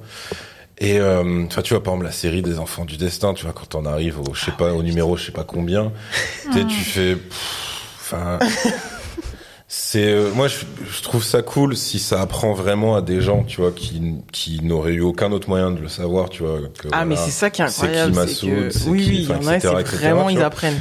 Mais euh, mais du coup musicalement je trouve ça Ouais. très lourd à écouter Ouais. et quand en plus tu connais déjà les sujets dont il parle là t'as plus rien à retirer en fait de genre de morceaux et étrangement d'ailleurs c'est c'est un peu marrant euh, parce que 17 octobre c'est pas un enfant du destin alors qu'il aurait pu tu vois l'inclure Mm. dans la série. Et euh, il me dérange beaucoup moins. Donc je, mais je sais pas trop comment expliquer ça. C'est peut-être parce que tout simplement il est euh, il est peut-être plus concerné tu vois. Donc ça donne peut-être un côté plus, perso tu ouais. vois son interprétation je sais pas. Mais euh, mais puis après bon t'as je trouve que vu que c'est une histoire qui est plus proche de lui et plus proche de nous aussi euh, il y a moins le côté euh, euh, il y a moins le côté euh, Mathias en quatrième B euh, va vous faire un exposé sur les Indiens d'Amérique, Ouais. tu vois. Donc euh, tu vois là c'est quand même un truc qui nous qui nous parle plus. Donc sans, même son sens du détail, tu vois, il est cool. Ouais. Par contre après euh, autant euh, Proof, tu vois, c'est un c'est un petit Mm. orfèvre, tu vois, en termes de prod et de son. Autant là, j'ai l'impression que parfois ils ont essayé de coller à ce qui se faisait à la même époque. Et genre par exemple dès le premier morceau, je trouve que la prod, pareil, euh, elle a très mal vieilli. Euh, c'est pas heureusement c'est pas le cas sur tout. En fait, mais dès qu'ils arrêtent d'essayer de coller, De coller. à l'actualité, en fait, là ils sont ils sont en général très bons. Par contre, il y a un truc et ça rejoint euh, euh, vos critiques sur sa manière de rapper dans le sens son flow et tout et le fait que c'est les mêmes katas et tout machin. Mm.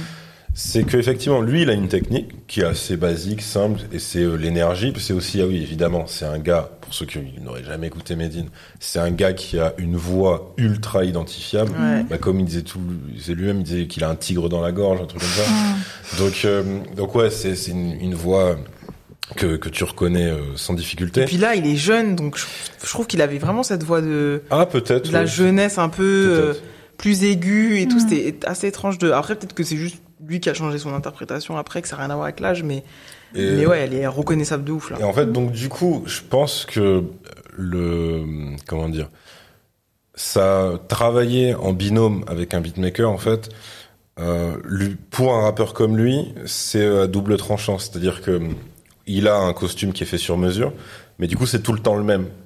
Et du coup, euh, je crois que lui-même avait dit que sur je sais plus quel morceau, enfin bref, à un moment, il, il avait rencontré La Fouine, donc qui euh, à première vue est un rappeur aux antipodes, tu vois, de Clairement. et tout. Je crois que je me souviens de cette Euh, anecdote. sauf que, et, mais du coup, La Fouine est aussi un bousillé de son. Et La Fouine, en fait, donc, ils, avaient commencé à parler et tout. Et La. Fouine lui disait, ouais, euh, vu ton style et ta voix, tu devrais prendre tel flow sur euh, tel type de prod et tout. Et de la même façon, quand, euh, tu vois, il était sur Hostile 2006, qu'on a, dont on a parlé euh, il y a une ou deux semaines. Et là, pour le coup, euh, je, enfin, faudrait vérifier qui a fait la prod. Euh, soit c'est à nouveau proof, mais du coup il y a eu l'émulation avec les autres autres. Soit c'est carrément plus proof et c'était du coup euh, comme un match à l'extérieur pour Medine, tu vois. Ouais.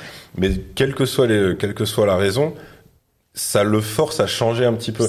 Tandis que là, du coup, il, bah, ouais, il est, il est sur son terrain et du coup, en fait, il a des automatismes, Ouais. donc clairement c'est efficace, mais t'es jamais surpris, t'es jamais, euh, lui, il est pas challengé, il est, enfin, tu Il n'y a vois. pas de changement de flow, ça, de fulgurance, de moment de décrochage. C'est juste, ça va, voilà, ça va être euh, une ligne droite d'un point A à un point B et c'est tout. Et après, alors il y a, c'est qu'en fait là, il commence à, euh, à avoir euh, peut-être un peu trop conscience de de son public et des réactions qu'il suscite et tout.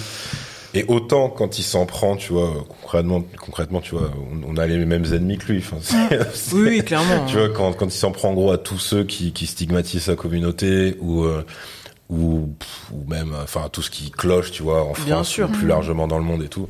En gros, sur le fond, euh, t'es d'accord avec lui, ou alors c'est plus ou moins que t'es un connard, mais en gros, Ouais, euh, sur la forme, sa façon de le faire, c'est ça. c'est euh, c'est ouais, c'est très très lourd à écouter. C'est euh, c'est laborieux en fait, c'est surtout ça. Euh, Au-delà de la vanne, le côté t'as vraiment le côté scolaire euh, du mec ouais qui qui certes a grave taffé son Qui sujet. disserte, quoi. Ouais. Qui disserte vachement. Paf, Et paf, autant tu vois, il, ça se voit que il c'est pas des paroles en l'air. Tu vois, il Non, dit pas, non, il dit jamais n'importe quoi. Et comme t'as dit, on a les mêmes ennemis. donc, C'est ça, tu voilà, vois. mais- Euh, mais euh, mais du coup, il oublie et c'est venu très tard en fait dans sa carrière ce truc de de de s'amuser en fait en musique parce que et alors ça c'était un fossé qui était incompréhensible, c'est que il était très drôle en interview et très détente. Euh, bah, je me rappelle, bah, par exemple, c'était la promo d'Hostile 2006. Donc, euh, t'avais euh, des planètes rap sans doute et euh, et donc t'avais Teufa et donc ils faisaient des roulements avec les puisque tous les rappeurs pouvaient pas venir en même temps. Et Teufa et Medine n'arrêtaient pas de se charrier et c'était en plus c'était que des c'était des vannes thématiques sur euh, le rap et euh, les barbes. Et en gros, t'avais Teufa qui euh, qui par exemple il, il sortait un gilet et il lui disait euh, tu sais le rasoir est une arme Tu vois, c'était des trucs aussi comme ça et tu Medine il en pouvait plus et c'était super drôle et tu disais mais en fait ça je le retrouve Bah jamais oui, oui. quand il Ouais. est au micro Comme, ouais, et non, euh, mais- d'ailleurs, avant que j'oublie, il, Teufa avait aussi sorti euh, euh, les vrais chaves. Donc voilà, c'était c'était vraiment, c'était vraiment grosses conneries comme ça. C'est vrai que Teufa est un sacré farceur, Ah oui, pour ceux qui ne le savent pas. on voit ça. Mais euh, et c'est autant ça vient après. Euh, pareil, les variations de flow vont venir, mais beaucoup Au plus, tard. Prose, euh, sur prose, euh, j'allais dire prose combat, je suis une ouf. Prosélite Prosélite. Ouais, peut-être. Ça commence là, un peu trap, vite Bah, En fait, fait. c'est le moment où, euh, à un moment, il teint sa barbe en roux, vite fait. voilà, bah, c'est ce moment-là. Et effectivement, autant il a toujours son pantacourt, mais euh, tu vois, par exemple, il se met à porter des lunettes, mais juste pour le style et tout, quand ça se un petit peu. Il évolue un peu, ouais. Donc, euh, ouais, c'est... Euh, je suis d'accord avec son discours, mais mais des fois c'est très c'est amené euh, avec des gros sabots en fait. C'est moi Ouais. c'est ça mon problème. Et après il y a des morceaux où de la même façon je le trouve très maladroit. Euh, par exemple sur euh, je sais pas si c'est Hotmail ou si c'est un autre. C'est quand il répond à, ces, à trois types de détracteurs. C'est Hotmail. C'est Hotmail, Ouais. voilà. Donc il démarre avec bah, concrètement euh, les mecs de droite et d'extrême droite qui lui font des menaces et tout. Ensuite, il a euh, le l'auditeur qui pense être avec lui, mais qui en fait ne comprend pas du tout ce qu'il dit. Donc en gros, un mec qui dit ouais, moi je suis comme toi, je vais faire le djihad et tout, donc tu fais d'accord. Donc toi non plus, t'as pas compris. Et après, t'as euh, le musulman qui lui reproche d'être égaré, d'être hypocrite, etc., etc. Et en fait, là pour le coup, ça sonne trop. euh, euh, c'est bizarre de dire ça, mais ça sonne presque trop sincère. C'est-à-dire que tu sens que c'est un truc où il est pas à l'aise du tout avec. Ouais. Alors, pas du tout avec le FAF, Hmm. ni avec euh, l'auditeur qui comprend rien. Mais le troisième, Mais ouais. le troisième, Ouais. tu sens que c'est de la vraie justification. C'est un vrai truc. Et, euh, et du coup, euh, c'est normal qu'il en parle, mais je pense qu'il aurait, il aurait pu être beaucoup plus euh, incisif là-dessus, parce que là, on dirait un mec qui s'est fait prendre la main dans le sac. En Ouais. fait, on dirait que lui-même, il se met dans la position du mec qui est en tort. Et euh, après, je suis d'accord que c'est euh, c'est super délicat, tu vois, de parler Ouais. de ça, parce que évidemment, tu vas avoir euh, ceux qui vont te dire, mais euh, t'es un rappeur, d'où tu, d'où vous appelez Dean Record, d'où machin, pourquoi? C'est limite blasphématoire de faire ça. Enfin, tu vois, donc c'est ultra, euh, ultra. Enfin, faut être très précis dans les mots que t'emploies. Mais là, du coup, il fait presque trop le mec. euh, je suis désolé, mais en fait, euh, ce que je voulais faire, c'était ça et tout. Donc voilà, t'as hum, des petites maladresses en fait, je trouve, sur tout ça. Mais, euh, mais voilà. Eh bien, On classe on peut Yes. classer. Il faudrait juste, l'écran, euh, même l'écran s'est endormi. Quoi.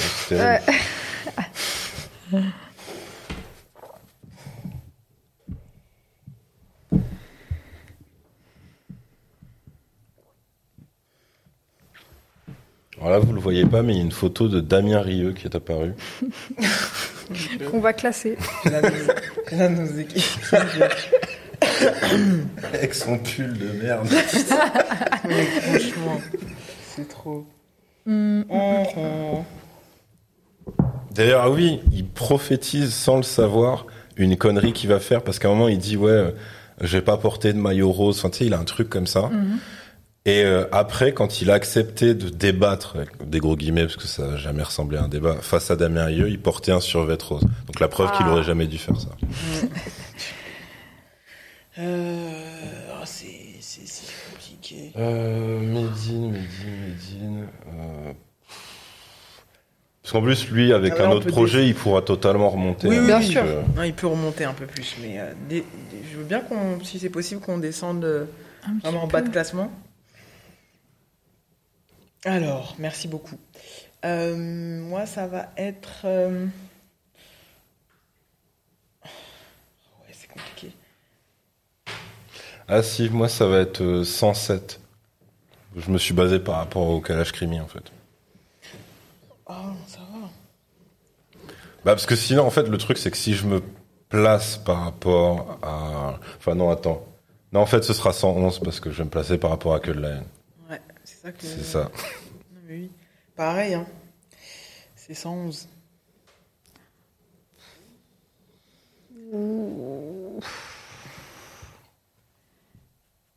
Ah, j'avoue, c'est une bonne gâche. C'est une bonne place pour lui.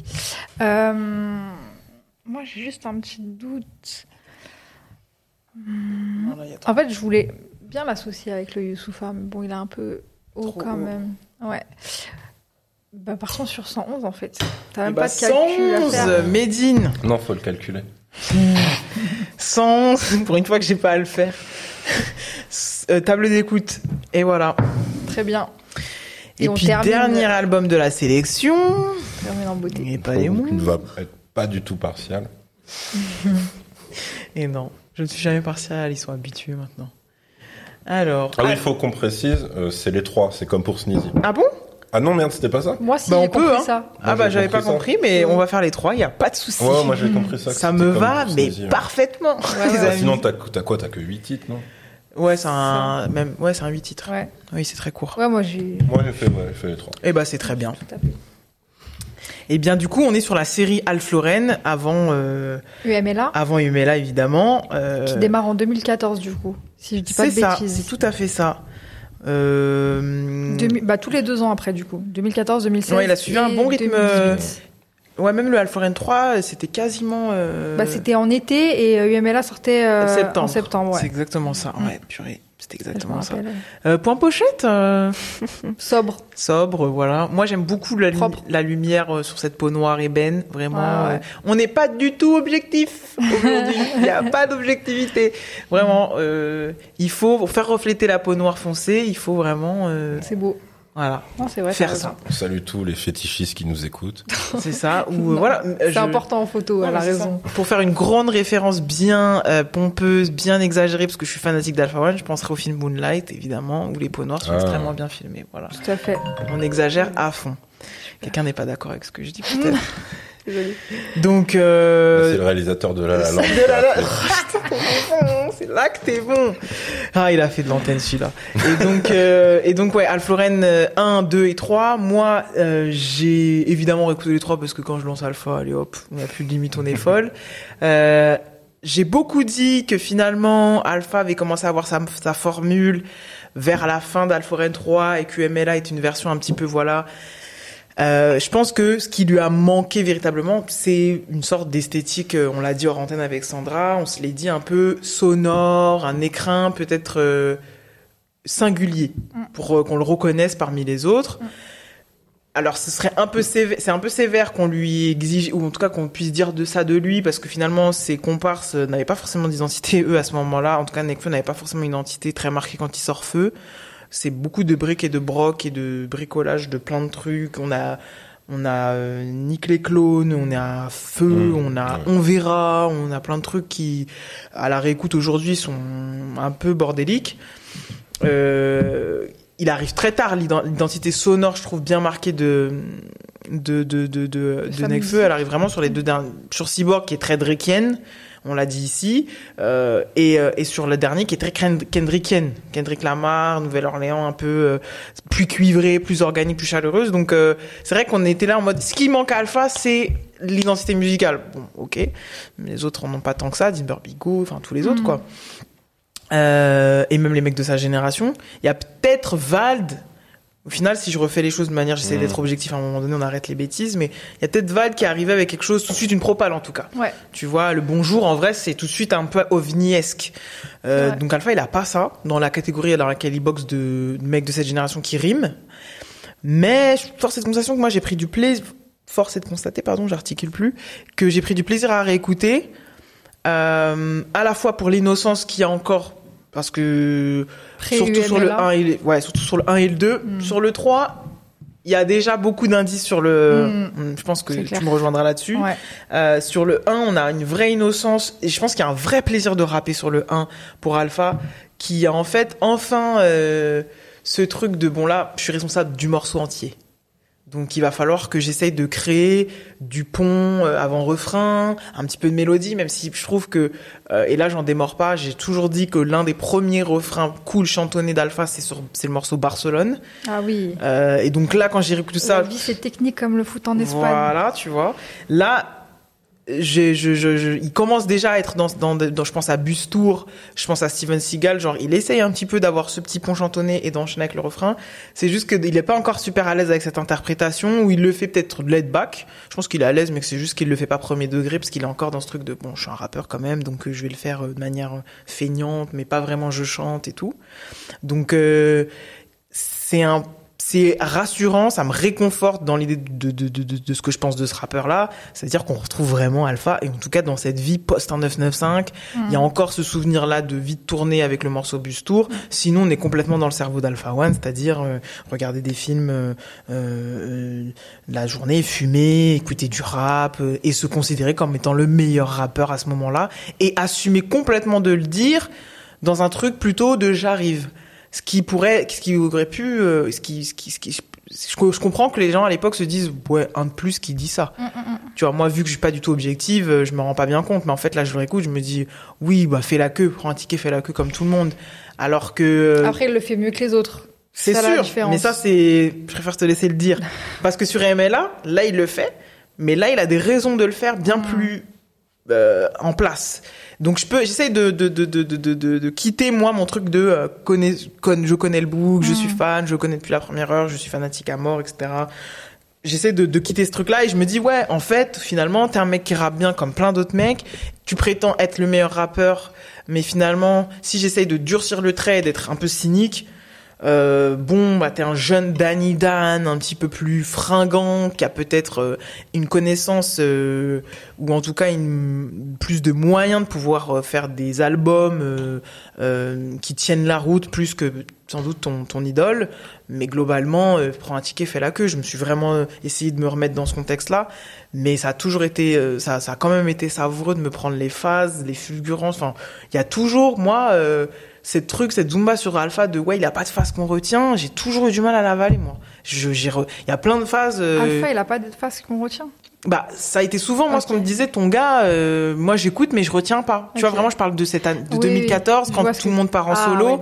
et que moi, je suis là, euh, oui, il y a Feu qui va sortir, Mhm. oui, il y a Super Sound, il y a Super qui va sortir, mais Alpha, c'est lui, vous allez voir, machin, full fanatique.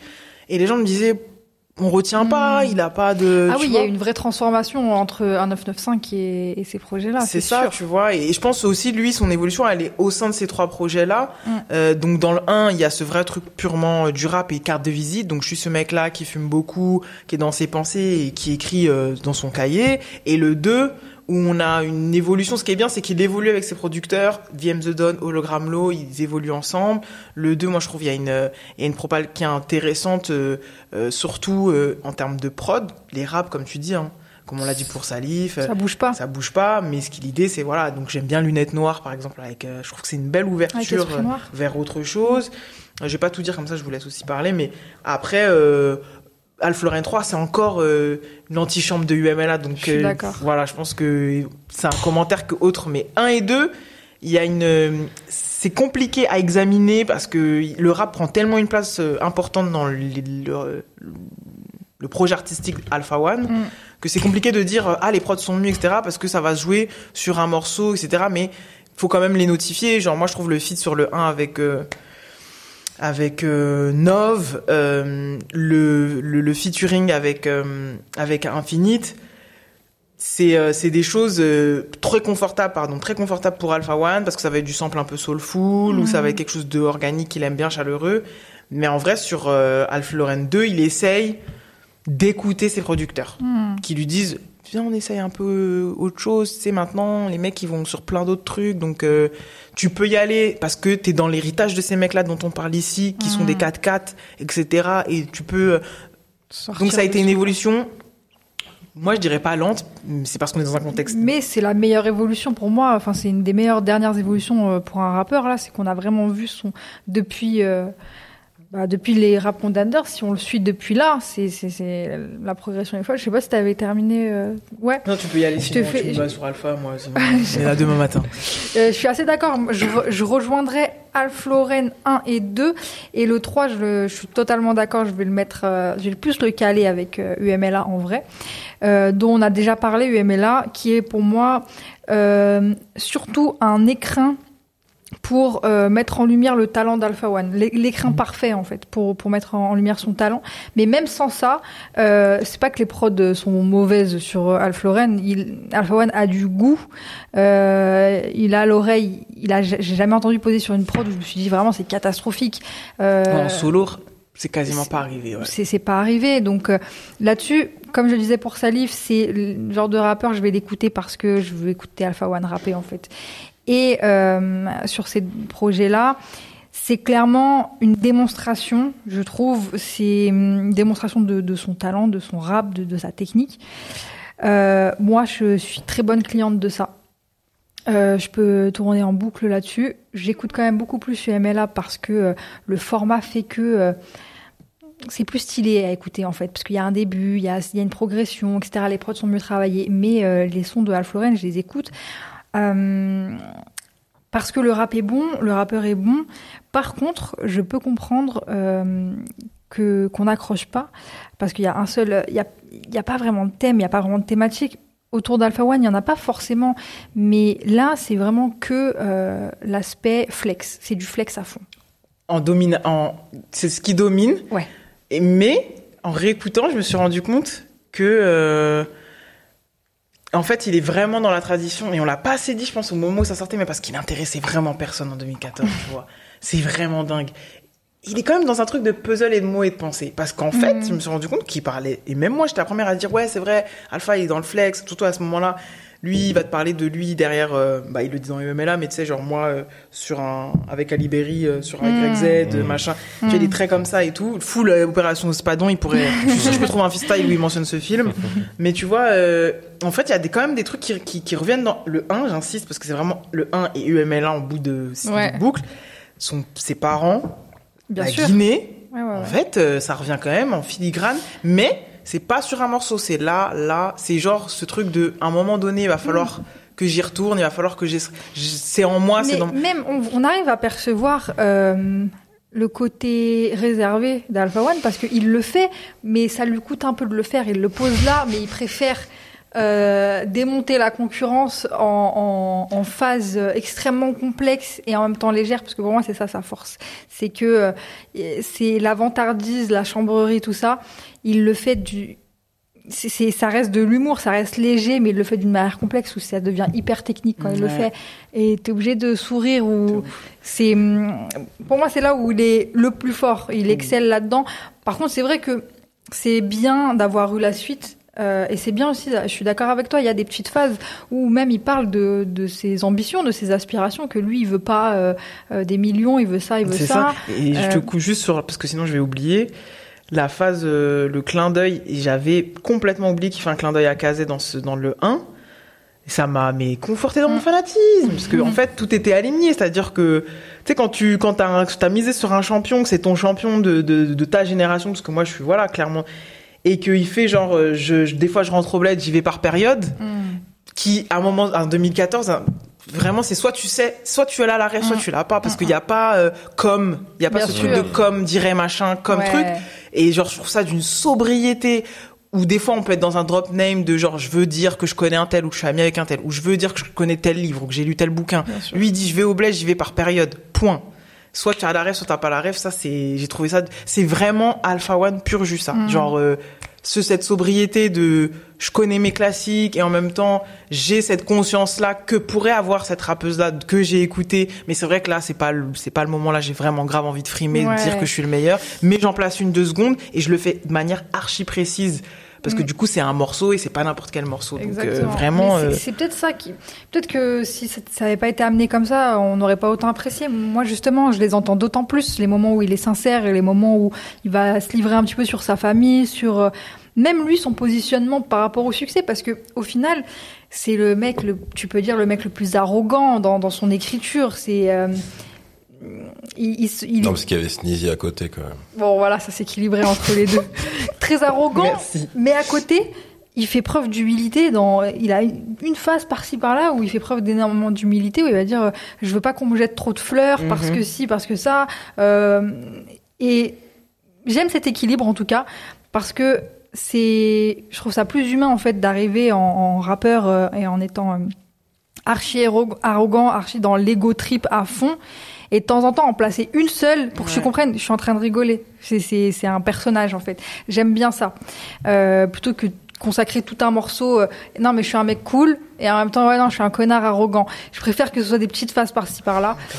Ça rend le truc euh, une esthétique qui reste très légère. De toute façon Alpha One c'est pour moi c'est à la fois technique et vaporeux en fait et c'est ce qui rend l'écoute euh, archi agréable. C'est plus digeste que ce qu'on que ce qu'on pouvait dire je trouve de, de, ces trois projets où euh, quand tu aimais la sortie on était là ah bah là c'est mieux parce que dans les trois volets euh, wow, c'était trop ouais. Je pense que c'est la musique qui n'a qui ne l'a pas servi en fait, qui était peut-être générique ou qui, qui n'était pas flamboyante. Et il faut rappeler, en 2014, il n'y a pas que lui. Il y a des gens qui envoient des propales, des gens moins connus que lui, mm. et aussi il souffre et, et c'est tant mieux ou tant pis pour lui, c'est comme ça.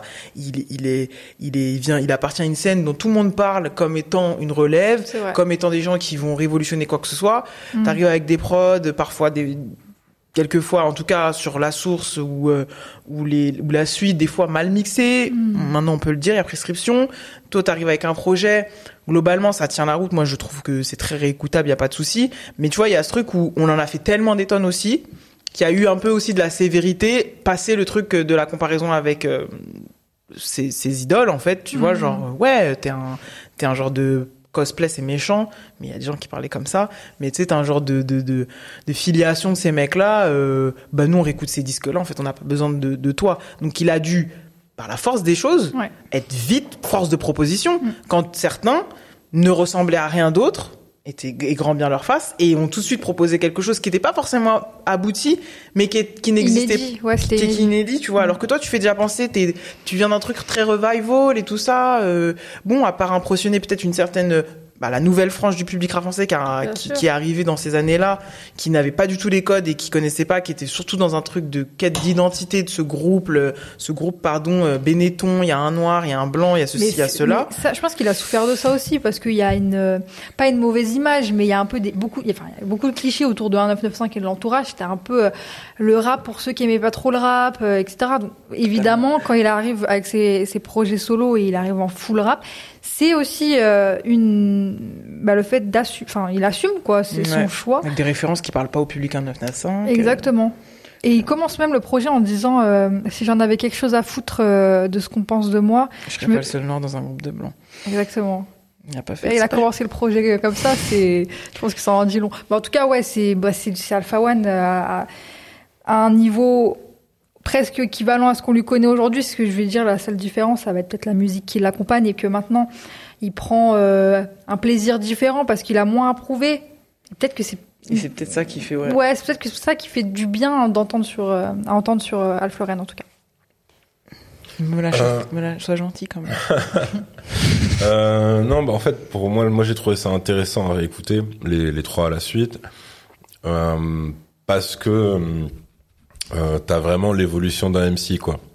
Mais moi, je le, en fait, ça m'intéresse que sous cet aspect-là, c'est-à-dire que euh, même si effectivement euh, le, le troisième volume, euh, de par sa proximité avec UMLA, c'est le plus, enfin c'est le moins gênant pour moi, quoi, tu vois. Mais mais je les je les je les vois vraiment comme une sorte de making of qui, en gros, c'est un peu road to UMLA, tu vois, les, les trois les trois volets d'Alfloret.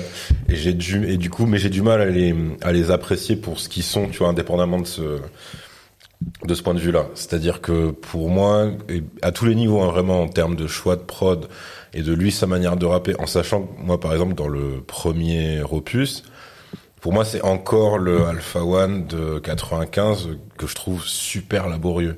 C'est-à-dire que c'est euh, c'est vraiment le truc de euh, regarde ma technique, regarde ma technique, regarde ma technique, mais du coup c'est trop.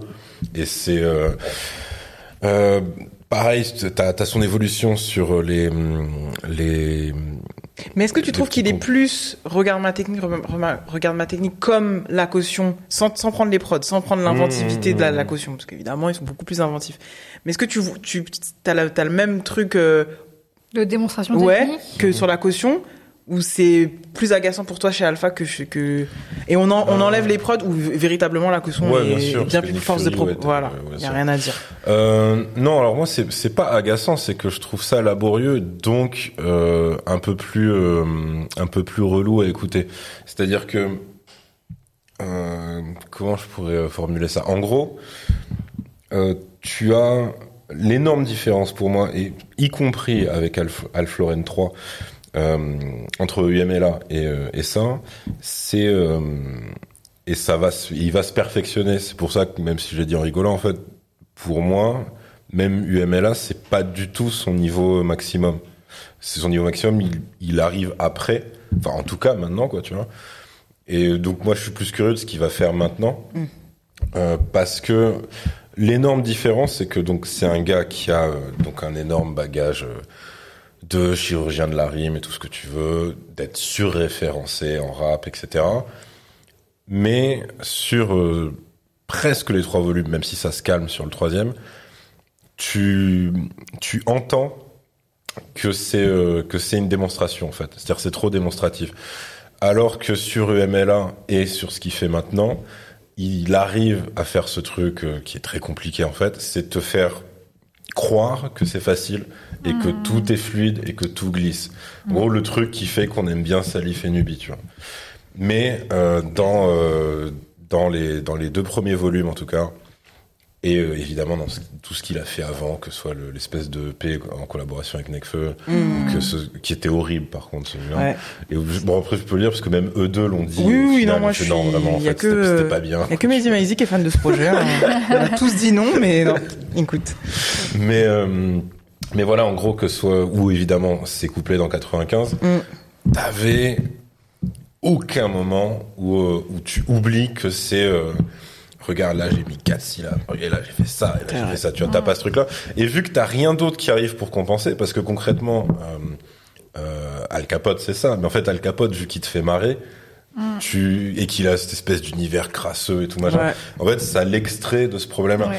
Alpha One, c'est quelqu'un de très normal en fait dans ce mm. qu'il te raconte, tu vois. Même quand il, même quand il est en mode full ego trip, ça reste un rappeur très classique, tu vois. Il est pas, il va pas te sortir euh, ni une phrase dégueulasse, ni une phrase hilarante. Mais il fait pas d'image incroyable. Voilà, c'est le mm. truc euh, vraiment euh, basique, quoi, tu vois. Pas basique dans le sens nul, mais basique dans le sens c'est la base de son école de rap en tout cas. Après, même si ça s'améliore, j'ai pas trouvé beaucoup de prod marquantes en fait. C'est-à-dire ça l'accompagne bien, mais en fait moi j'ai vraiment l'impression de voir un mec qui est dans un camp d'entraînement et euh, euh, qui est en train de cogner un punching ball avant le combat. Donc en fait pour l'étudier lui, voir voilà justement comment il a évolué machin, c'est intéressant, mais musicalement parlant, pour moi, même sur le 3 Pardon, même non, sur le 3. Non, je t'ai dit ça s'atténue de ouf sur le 3. Sur le 3, je trouve en termes de prod, comme c'est les morceaux comme R5 et Merci ouais. Des choses comme ça, il y a quand même déjà non, plus tu vois, de... Parce qu'encore une fois, ouais, euh, on, l'a déjà dit, mais on va le rappeler, c'est que c'est pas 3 euh, EP qu'il a sorti, genre par exemple sur un an. Non, non. Donc il y a vraiment une évolution que tu sens et tout machin. Par contre, euh, c'est des fois ça peut être même amusant à observer parce que t'as hum, effectivement quand il démarre, il dit en vrai je m'en fous de la vie de tout le monde, etc. Et que plus tard, il te dit euh, ouais, mais euh, en fait, il y a des gens qui pensent que je suis un bourgeois, mais c'est pas vrai et tout. Et tu dis d'accord, ok. Donc en vrai, il y a quand même des trucs où ce malentendu autour de lui et son groupe, ça lui a quand même bien cassé les couilles, etc. Tu vois. Et ce qui est, enfin, ce qui est Mais il a même fait plus, un peu un, tu vois, le, le clip de un- une histoire d'un type bien Ouais. fait un peu passer ce message-là de Ouais, moi c'était laser. Hein. Il y, a, il y a ça. Et par contre, il y a un truc qui s'amorce sur le troisième euh, et qui annonce ce qui va devenir une de ses forces après.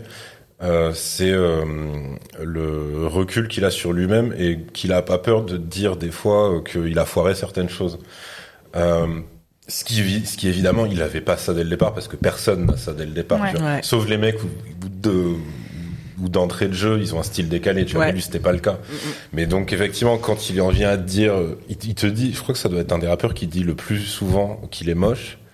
Ouais. C'est aussi un, mec. que c'est un perdant ou Ouais, mais qui c'est un perdant mais qui gagne. C'est pour ça que Sandra a, grave raison dans ce truc de il va à la fois être en mode arrogant. J'ai mes pieds de perdant sur ta tête de vainqueur, donc là je triche, Ouais, c'est fou le UMLA, je crois ça. Mais tu vois, il est tout le temps dans dans son, son strabisme aussi, il en parle beaucoup. Euh, donc il a vraiment ce truc double. D'un coup, je vais me tacler avant, mais ça c'est la jurisprudence euh, euh, Rabbit, donc 8 Mile Hmm. où il faut euh, dont il est dont il est très friand où il faut se se s'aborder avant qu'on ne s'aborde. C'est ça. Parce Voilà. que pareil, tu vois, il- à un moment il dit noir, moche et élégant, et à un autre moment, je sais plus, mais il y a un moment il dit qu'il est chum ou qu'il est laid, euh, un, truc, un Mhm. truc comme ça. Euh, pareil, je crois que c'est sur le troisième volume toujours où il a ce truc de j'étais naze au RC. Mhm. Bah, tu vois, il a un truc qui s'amorce et qui va, euh, qui va, de- ben, c'est pas Après, il devenu a son beaucoup- style ou sa signature, Ouais. mais J'avais pas- ouais, sur euh, sur euh, sur UMLA en tout cas. Moins maintenant parce que maintenant justement il a élargi son champ de vision donc il, il se met à te parler d'autres choses tu vois. Il Ouais. est plus il est peut-être moins moins autocentré. Mais sur UMLA ce qui ce qui le sauvait un peu tu vois du côté euh, technicien sans âme c'était des moments comme ça. Ouais. où euh, quand il s'autodécrit en fait il se fait pas de cadeau tu vois. Et ça ça s'amorce un petit peu dans le troisième volume euh, par contre, pour moi, ouais, dans les trois volumes, il manque ce qu'il a juste après, et c'est pour ça que moi, je j'arrive pas à les voir autrement que son sa salle du temps, en fait, son entraînement. C'est que tu sens qu'il a gardé ses morceaux et ses phases euh, les plus euh, pas forcément personnelles ni profondes, mais celles où il y a, pour moi, il a gardé la substance, en fait, pour l'après. Ouais. C'est-à-dire que dans les trois volumes, c'est euh, un travail de forme, mais euh, mais il n'y a pas du tout de substance en fait. Mm, ouais. Il y en a, il y en a par pincée parce que c'est pas non plus. euh, Pour le coup, il est pas aussi euh, impersonnel euh, que qu'un Sneezy, tu vois, même Oui, quand oui, il part en égo trip et tout. C'est-à-dire Sneezy, concrètement, t'avais uniquement son rapport à son père dans les dans l'aspect euh, perso. Perso. Si t'enlèves ça, t'avais rien. Tu vois, tu tu pouvais pas savoir qui était cette Oui, personne. là c'était vois. un petit peu ouais, vraiment. Alpha One, il il l'est pas à ce point-là, mais tu sens qu'il a clairement gardé euh, son ouais son, son bagage de, de trucs à raconter. Il sélectionne, plutôt, euh, ouais voilà plutôt pour l'album Ouais. parce que en plus vu vu son vu, vu son école de rap, tu sens que c'est un mec pour lui un album c'est pas juste un projet, c'est un album. Mm. Et donc pareil là, je pense que les EP c'est des EP, donc c'est là où il va tester des choses, etc. De toute façon, c'est celui qui a sorti son album le plus tard de, de, de tous ses copains là. Donc euh, ouais, je suis juste je te coupe sur un truc ça m'a Vas-y. fait penser quand tu dis euh, quand tu dis par rapport à, à se raconter, à, à, à, à- à parler, d'évoquer des épisodes qu'il a pu vivre, qu'il a gardé pour l'album. Mm. Je pense qu'il y a un autre truc, et ça, ça m'a vraiment venu en discutant avec vous, c'est que on a un peu minimisé ou on a oublié que en fait, euh, comme il a un peu, il a fait euh, le rap contender, il a perdu effectivement, et qu'il est jamais trop revenu dessus, que ce soit médiatiquement, qu'il en a pas refait non plus, contrairement à ses collègues qui eux ont retenté l'expérience plusieurs fois, ça les amusait, lui non. Je pense qu'il y a beaucoup de gens qui gardent en tête ce truc de ah il a essayé et il était nul et mauvaise expérience.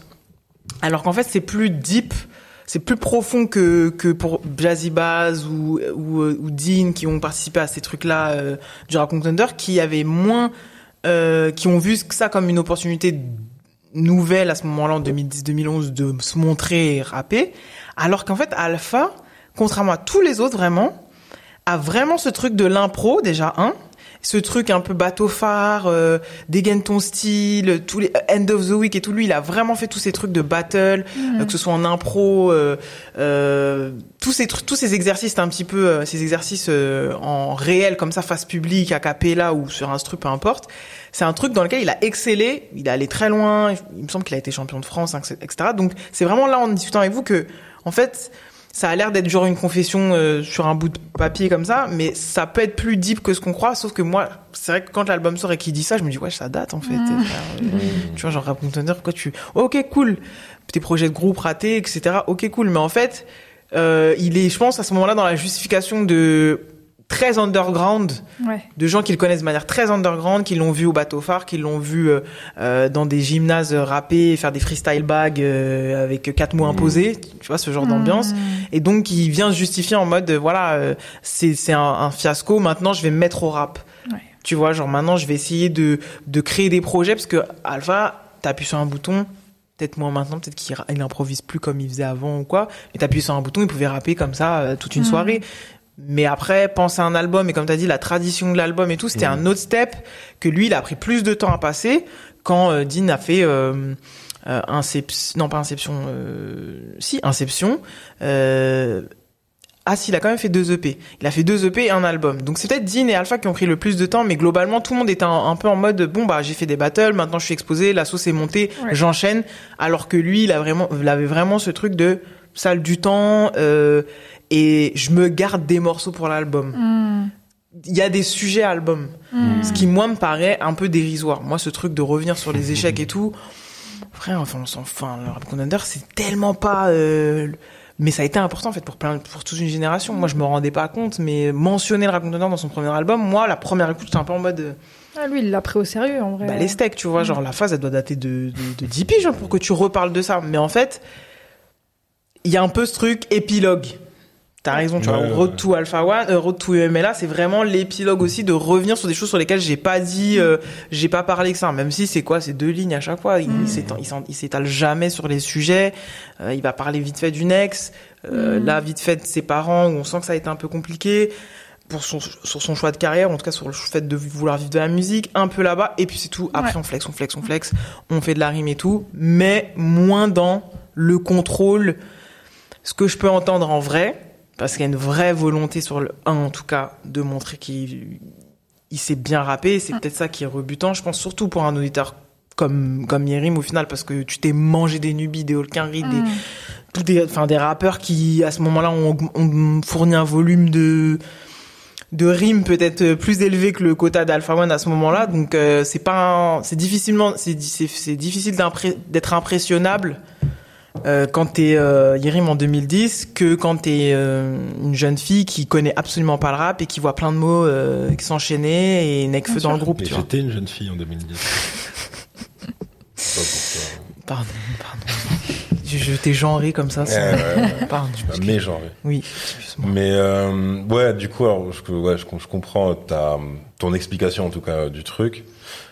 Après, par contre, sur les phases, euh, alors moi je savais pas qu'on lui reprochait spécialement euh, ce truc-là de ouais on retient rien, Euh, Ah ouais, mais je, je peux comprendre ce reproche parce qu'en fait, tu veux, à ce moment-là, tu peux dire que c'est tout pour le style en fait. Mm. Et quand c'est tout pour le style, mais que t'es pas un punchliner de fou furieux non plus, oui, t'as peut-être des gens que pour eux, bah, tout pour le style, ça veut dire que tu dois avoir li- limite minimum une dizaine de punch marquantes sur tous tes morceaux, tu vois, machin.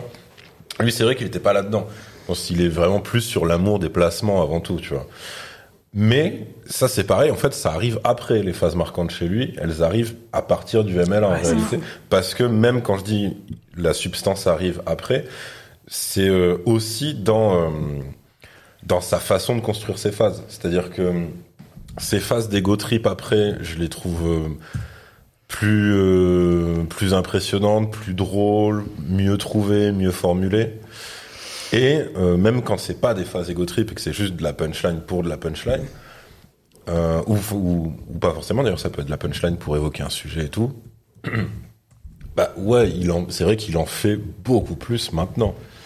Il en, il en fait vraiment. euh, et en plus, Comme s'il avait te- trouvé le parti pris entre la punch, c'est-à-dire Mhm. celle qui parle à tout le monde et qui est fédératrice, Mhm.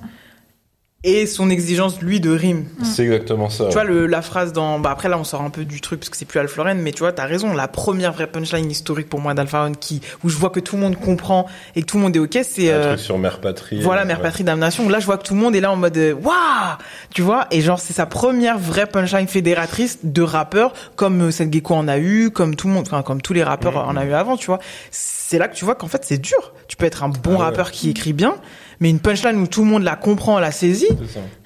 eh, purée, Non, ouais. puis après, je pense que s'il a, si, s'il a cette exigence, à mon avis, il l'avait peut-être aussi sur, euh, sur, sur les punchs. Et peut-être qu'il avait pas envie de s'y essayer trop euh, et, et de, de finir par faire par faire des des lines, tu vois. Parce qu'en gros, il y en a plein qui ont forcé la punch et en fait, quand il, ben voilà, Dino, c'est un des premiers à le dire. Grand en concours vrai, je de- réécoute les trucs, Ouais. mais c'est pas possible. Grand concours d'ailleurs entre eux hein, sur Twitter pendant une période, ben, ils ont dû supprimer leur tweet où ils se, ils se ping-pongaient leur euh, leur proutline, mais ils Ah, ont dit- merde. ouais, ouais, ouais, c'était Ah, ok. c'était juste avant, c'était au moment où tout le monde disait libérer UMLA, enfin libérer Alpha va sortir un album, Ah, on savait pas que ça allait s'appeler et, UMLA, et, euh, et libérer euh, soit Imani. Imani, soit voilà, c'était le moment où on attendait l'album de ces deux-là. Ah, Et sur euh, Twitter où ils étaient plus actifs qu'aujourd'hui et euh, chacun se vannait et se trouvait des trucs YouTube en disant t'es mince celle-là oh, frère machin et tout c'était trop marrant parce que des mecs qui savaient écrire mais qui faisaient des trucs euh, Ouais. bien prout prout Ouais. Mais putain, mais c'est terrible parce que hum, c'est vraiment un truc de, de punchliner un peu raté parce que Fababi et Volteface le faisaient aussi. ça. Mais sur Twitter, t'avais des, en fait, ouais, ils se faisaient du ping-pong Dans un comme autre ça, genre. avec le truc de ah putain pas mal celle-là et c'était Ah oui, oui, que c'était- des jeux de mots pétés. Ah, mais eux ils disaient que c'était Des pas mal. Non, Oui, pour- c'était ça. ouais. alors que Ah. là eux c'était pour s'afficher l'un et l'autre ils avaient conscience déjà que Ouais, ouais, ça faisait pitié Après, moi, je pense que même, euh, même un Fababi, il en a pris conscience après, même Oui, un Volteface bah aussi, puisqu'en fait, ils- l'un comme l'autre, ils ont arrêté de le faire, tu vois, pour au bout d'un moment. Donc, euh, mais non, mais c'est vrai. mais ça veut pas dire qu'ils ont pris conscience c'est toi qui fais un Si, Oh, je non. pense. Non, parce qu'après, ça, ça reste, euh, ça reste des gens. Enfin, moi, ils ont moi, je pas, prends les- je ils prends ont pas l'exemple de parlé Dinos. Yerim Ouais, c'est vrai, mais moi, je prends l'exemple de Dinos. C'est, ça peut être juste quelqu'un qui réécoute un ancien morceau et qui fait, ah ouais, en vrai, c'était pas. bah ouais c'est pas totalement ouf, ça quoi, tu vois. Et ça, je pense, c'est à la portée de tout le Et monde. c'était de un, comprendre bien ça. sûr, mais c'était vraiment le concours de, des mecs qui ont enfin pris le recul et qui se disent ah ouais. Ouais. Et qui allait le plus loin dans le truc tarabiscoté tiré par les cheveux du jeu de mots que genre. euh, Mais bon, c'est Dinos qui gagne. hein. Racine carrée de. Hmm. Racine carrée de quoi? Racine Putain, carrée. je me racine carré de 10 000 pas Je me recasse de. Ah je ouais, me putain. racine carrée de 10 000 Big pas boss. Ouais. Là, on peut pas le détrôner. Mais le truc, c'est qu'en fait, Dinos, il a des périodes de rechute. Ouais. Et, euh, parce- mais je pense que c'est vraiment un, un truc qui est en lui, en fait, Ouais, tu vois, qui ouais. ne quitte pas. C'est un Faut le jeu de mots. C'est un ramucho. Voilà. Un quoi un ramucho. Ramucho dans Big Deal. Big Deal. Il faisait des jeux de mots tout le temps. D'accord. C'était un happening. euh, Je regardais TF1 quand j'étais Oui, t'as eu une enfance triste un petit peu. On, a, on est chez le psy, vous en- on est suivi, vous en faites pas. Et bah. Vas-y, allons-y. On, On peut classe. classer. Alors, alors. Est-ce qu'on va être un petit peu. euh, Non, on va être sérieux, ça, ça. Faut arrêter là, les conneries. On va être sérieux dans deux minutes. On va mettre ça. Euh, J'ai quand même bien écouté ce projet. hein. Bah, c'est les trois en plus. Hein. Si on part sur les trois. Ah ouais, ah ouais, non, mais- ah oui, alors, merci vois de ce rappel, Sandra. Je t'en prie.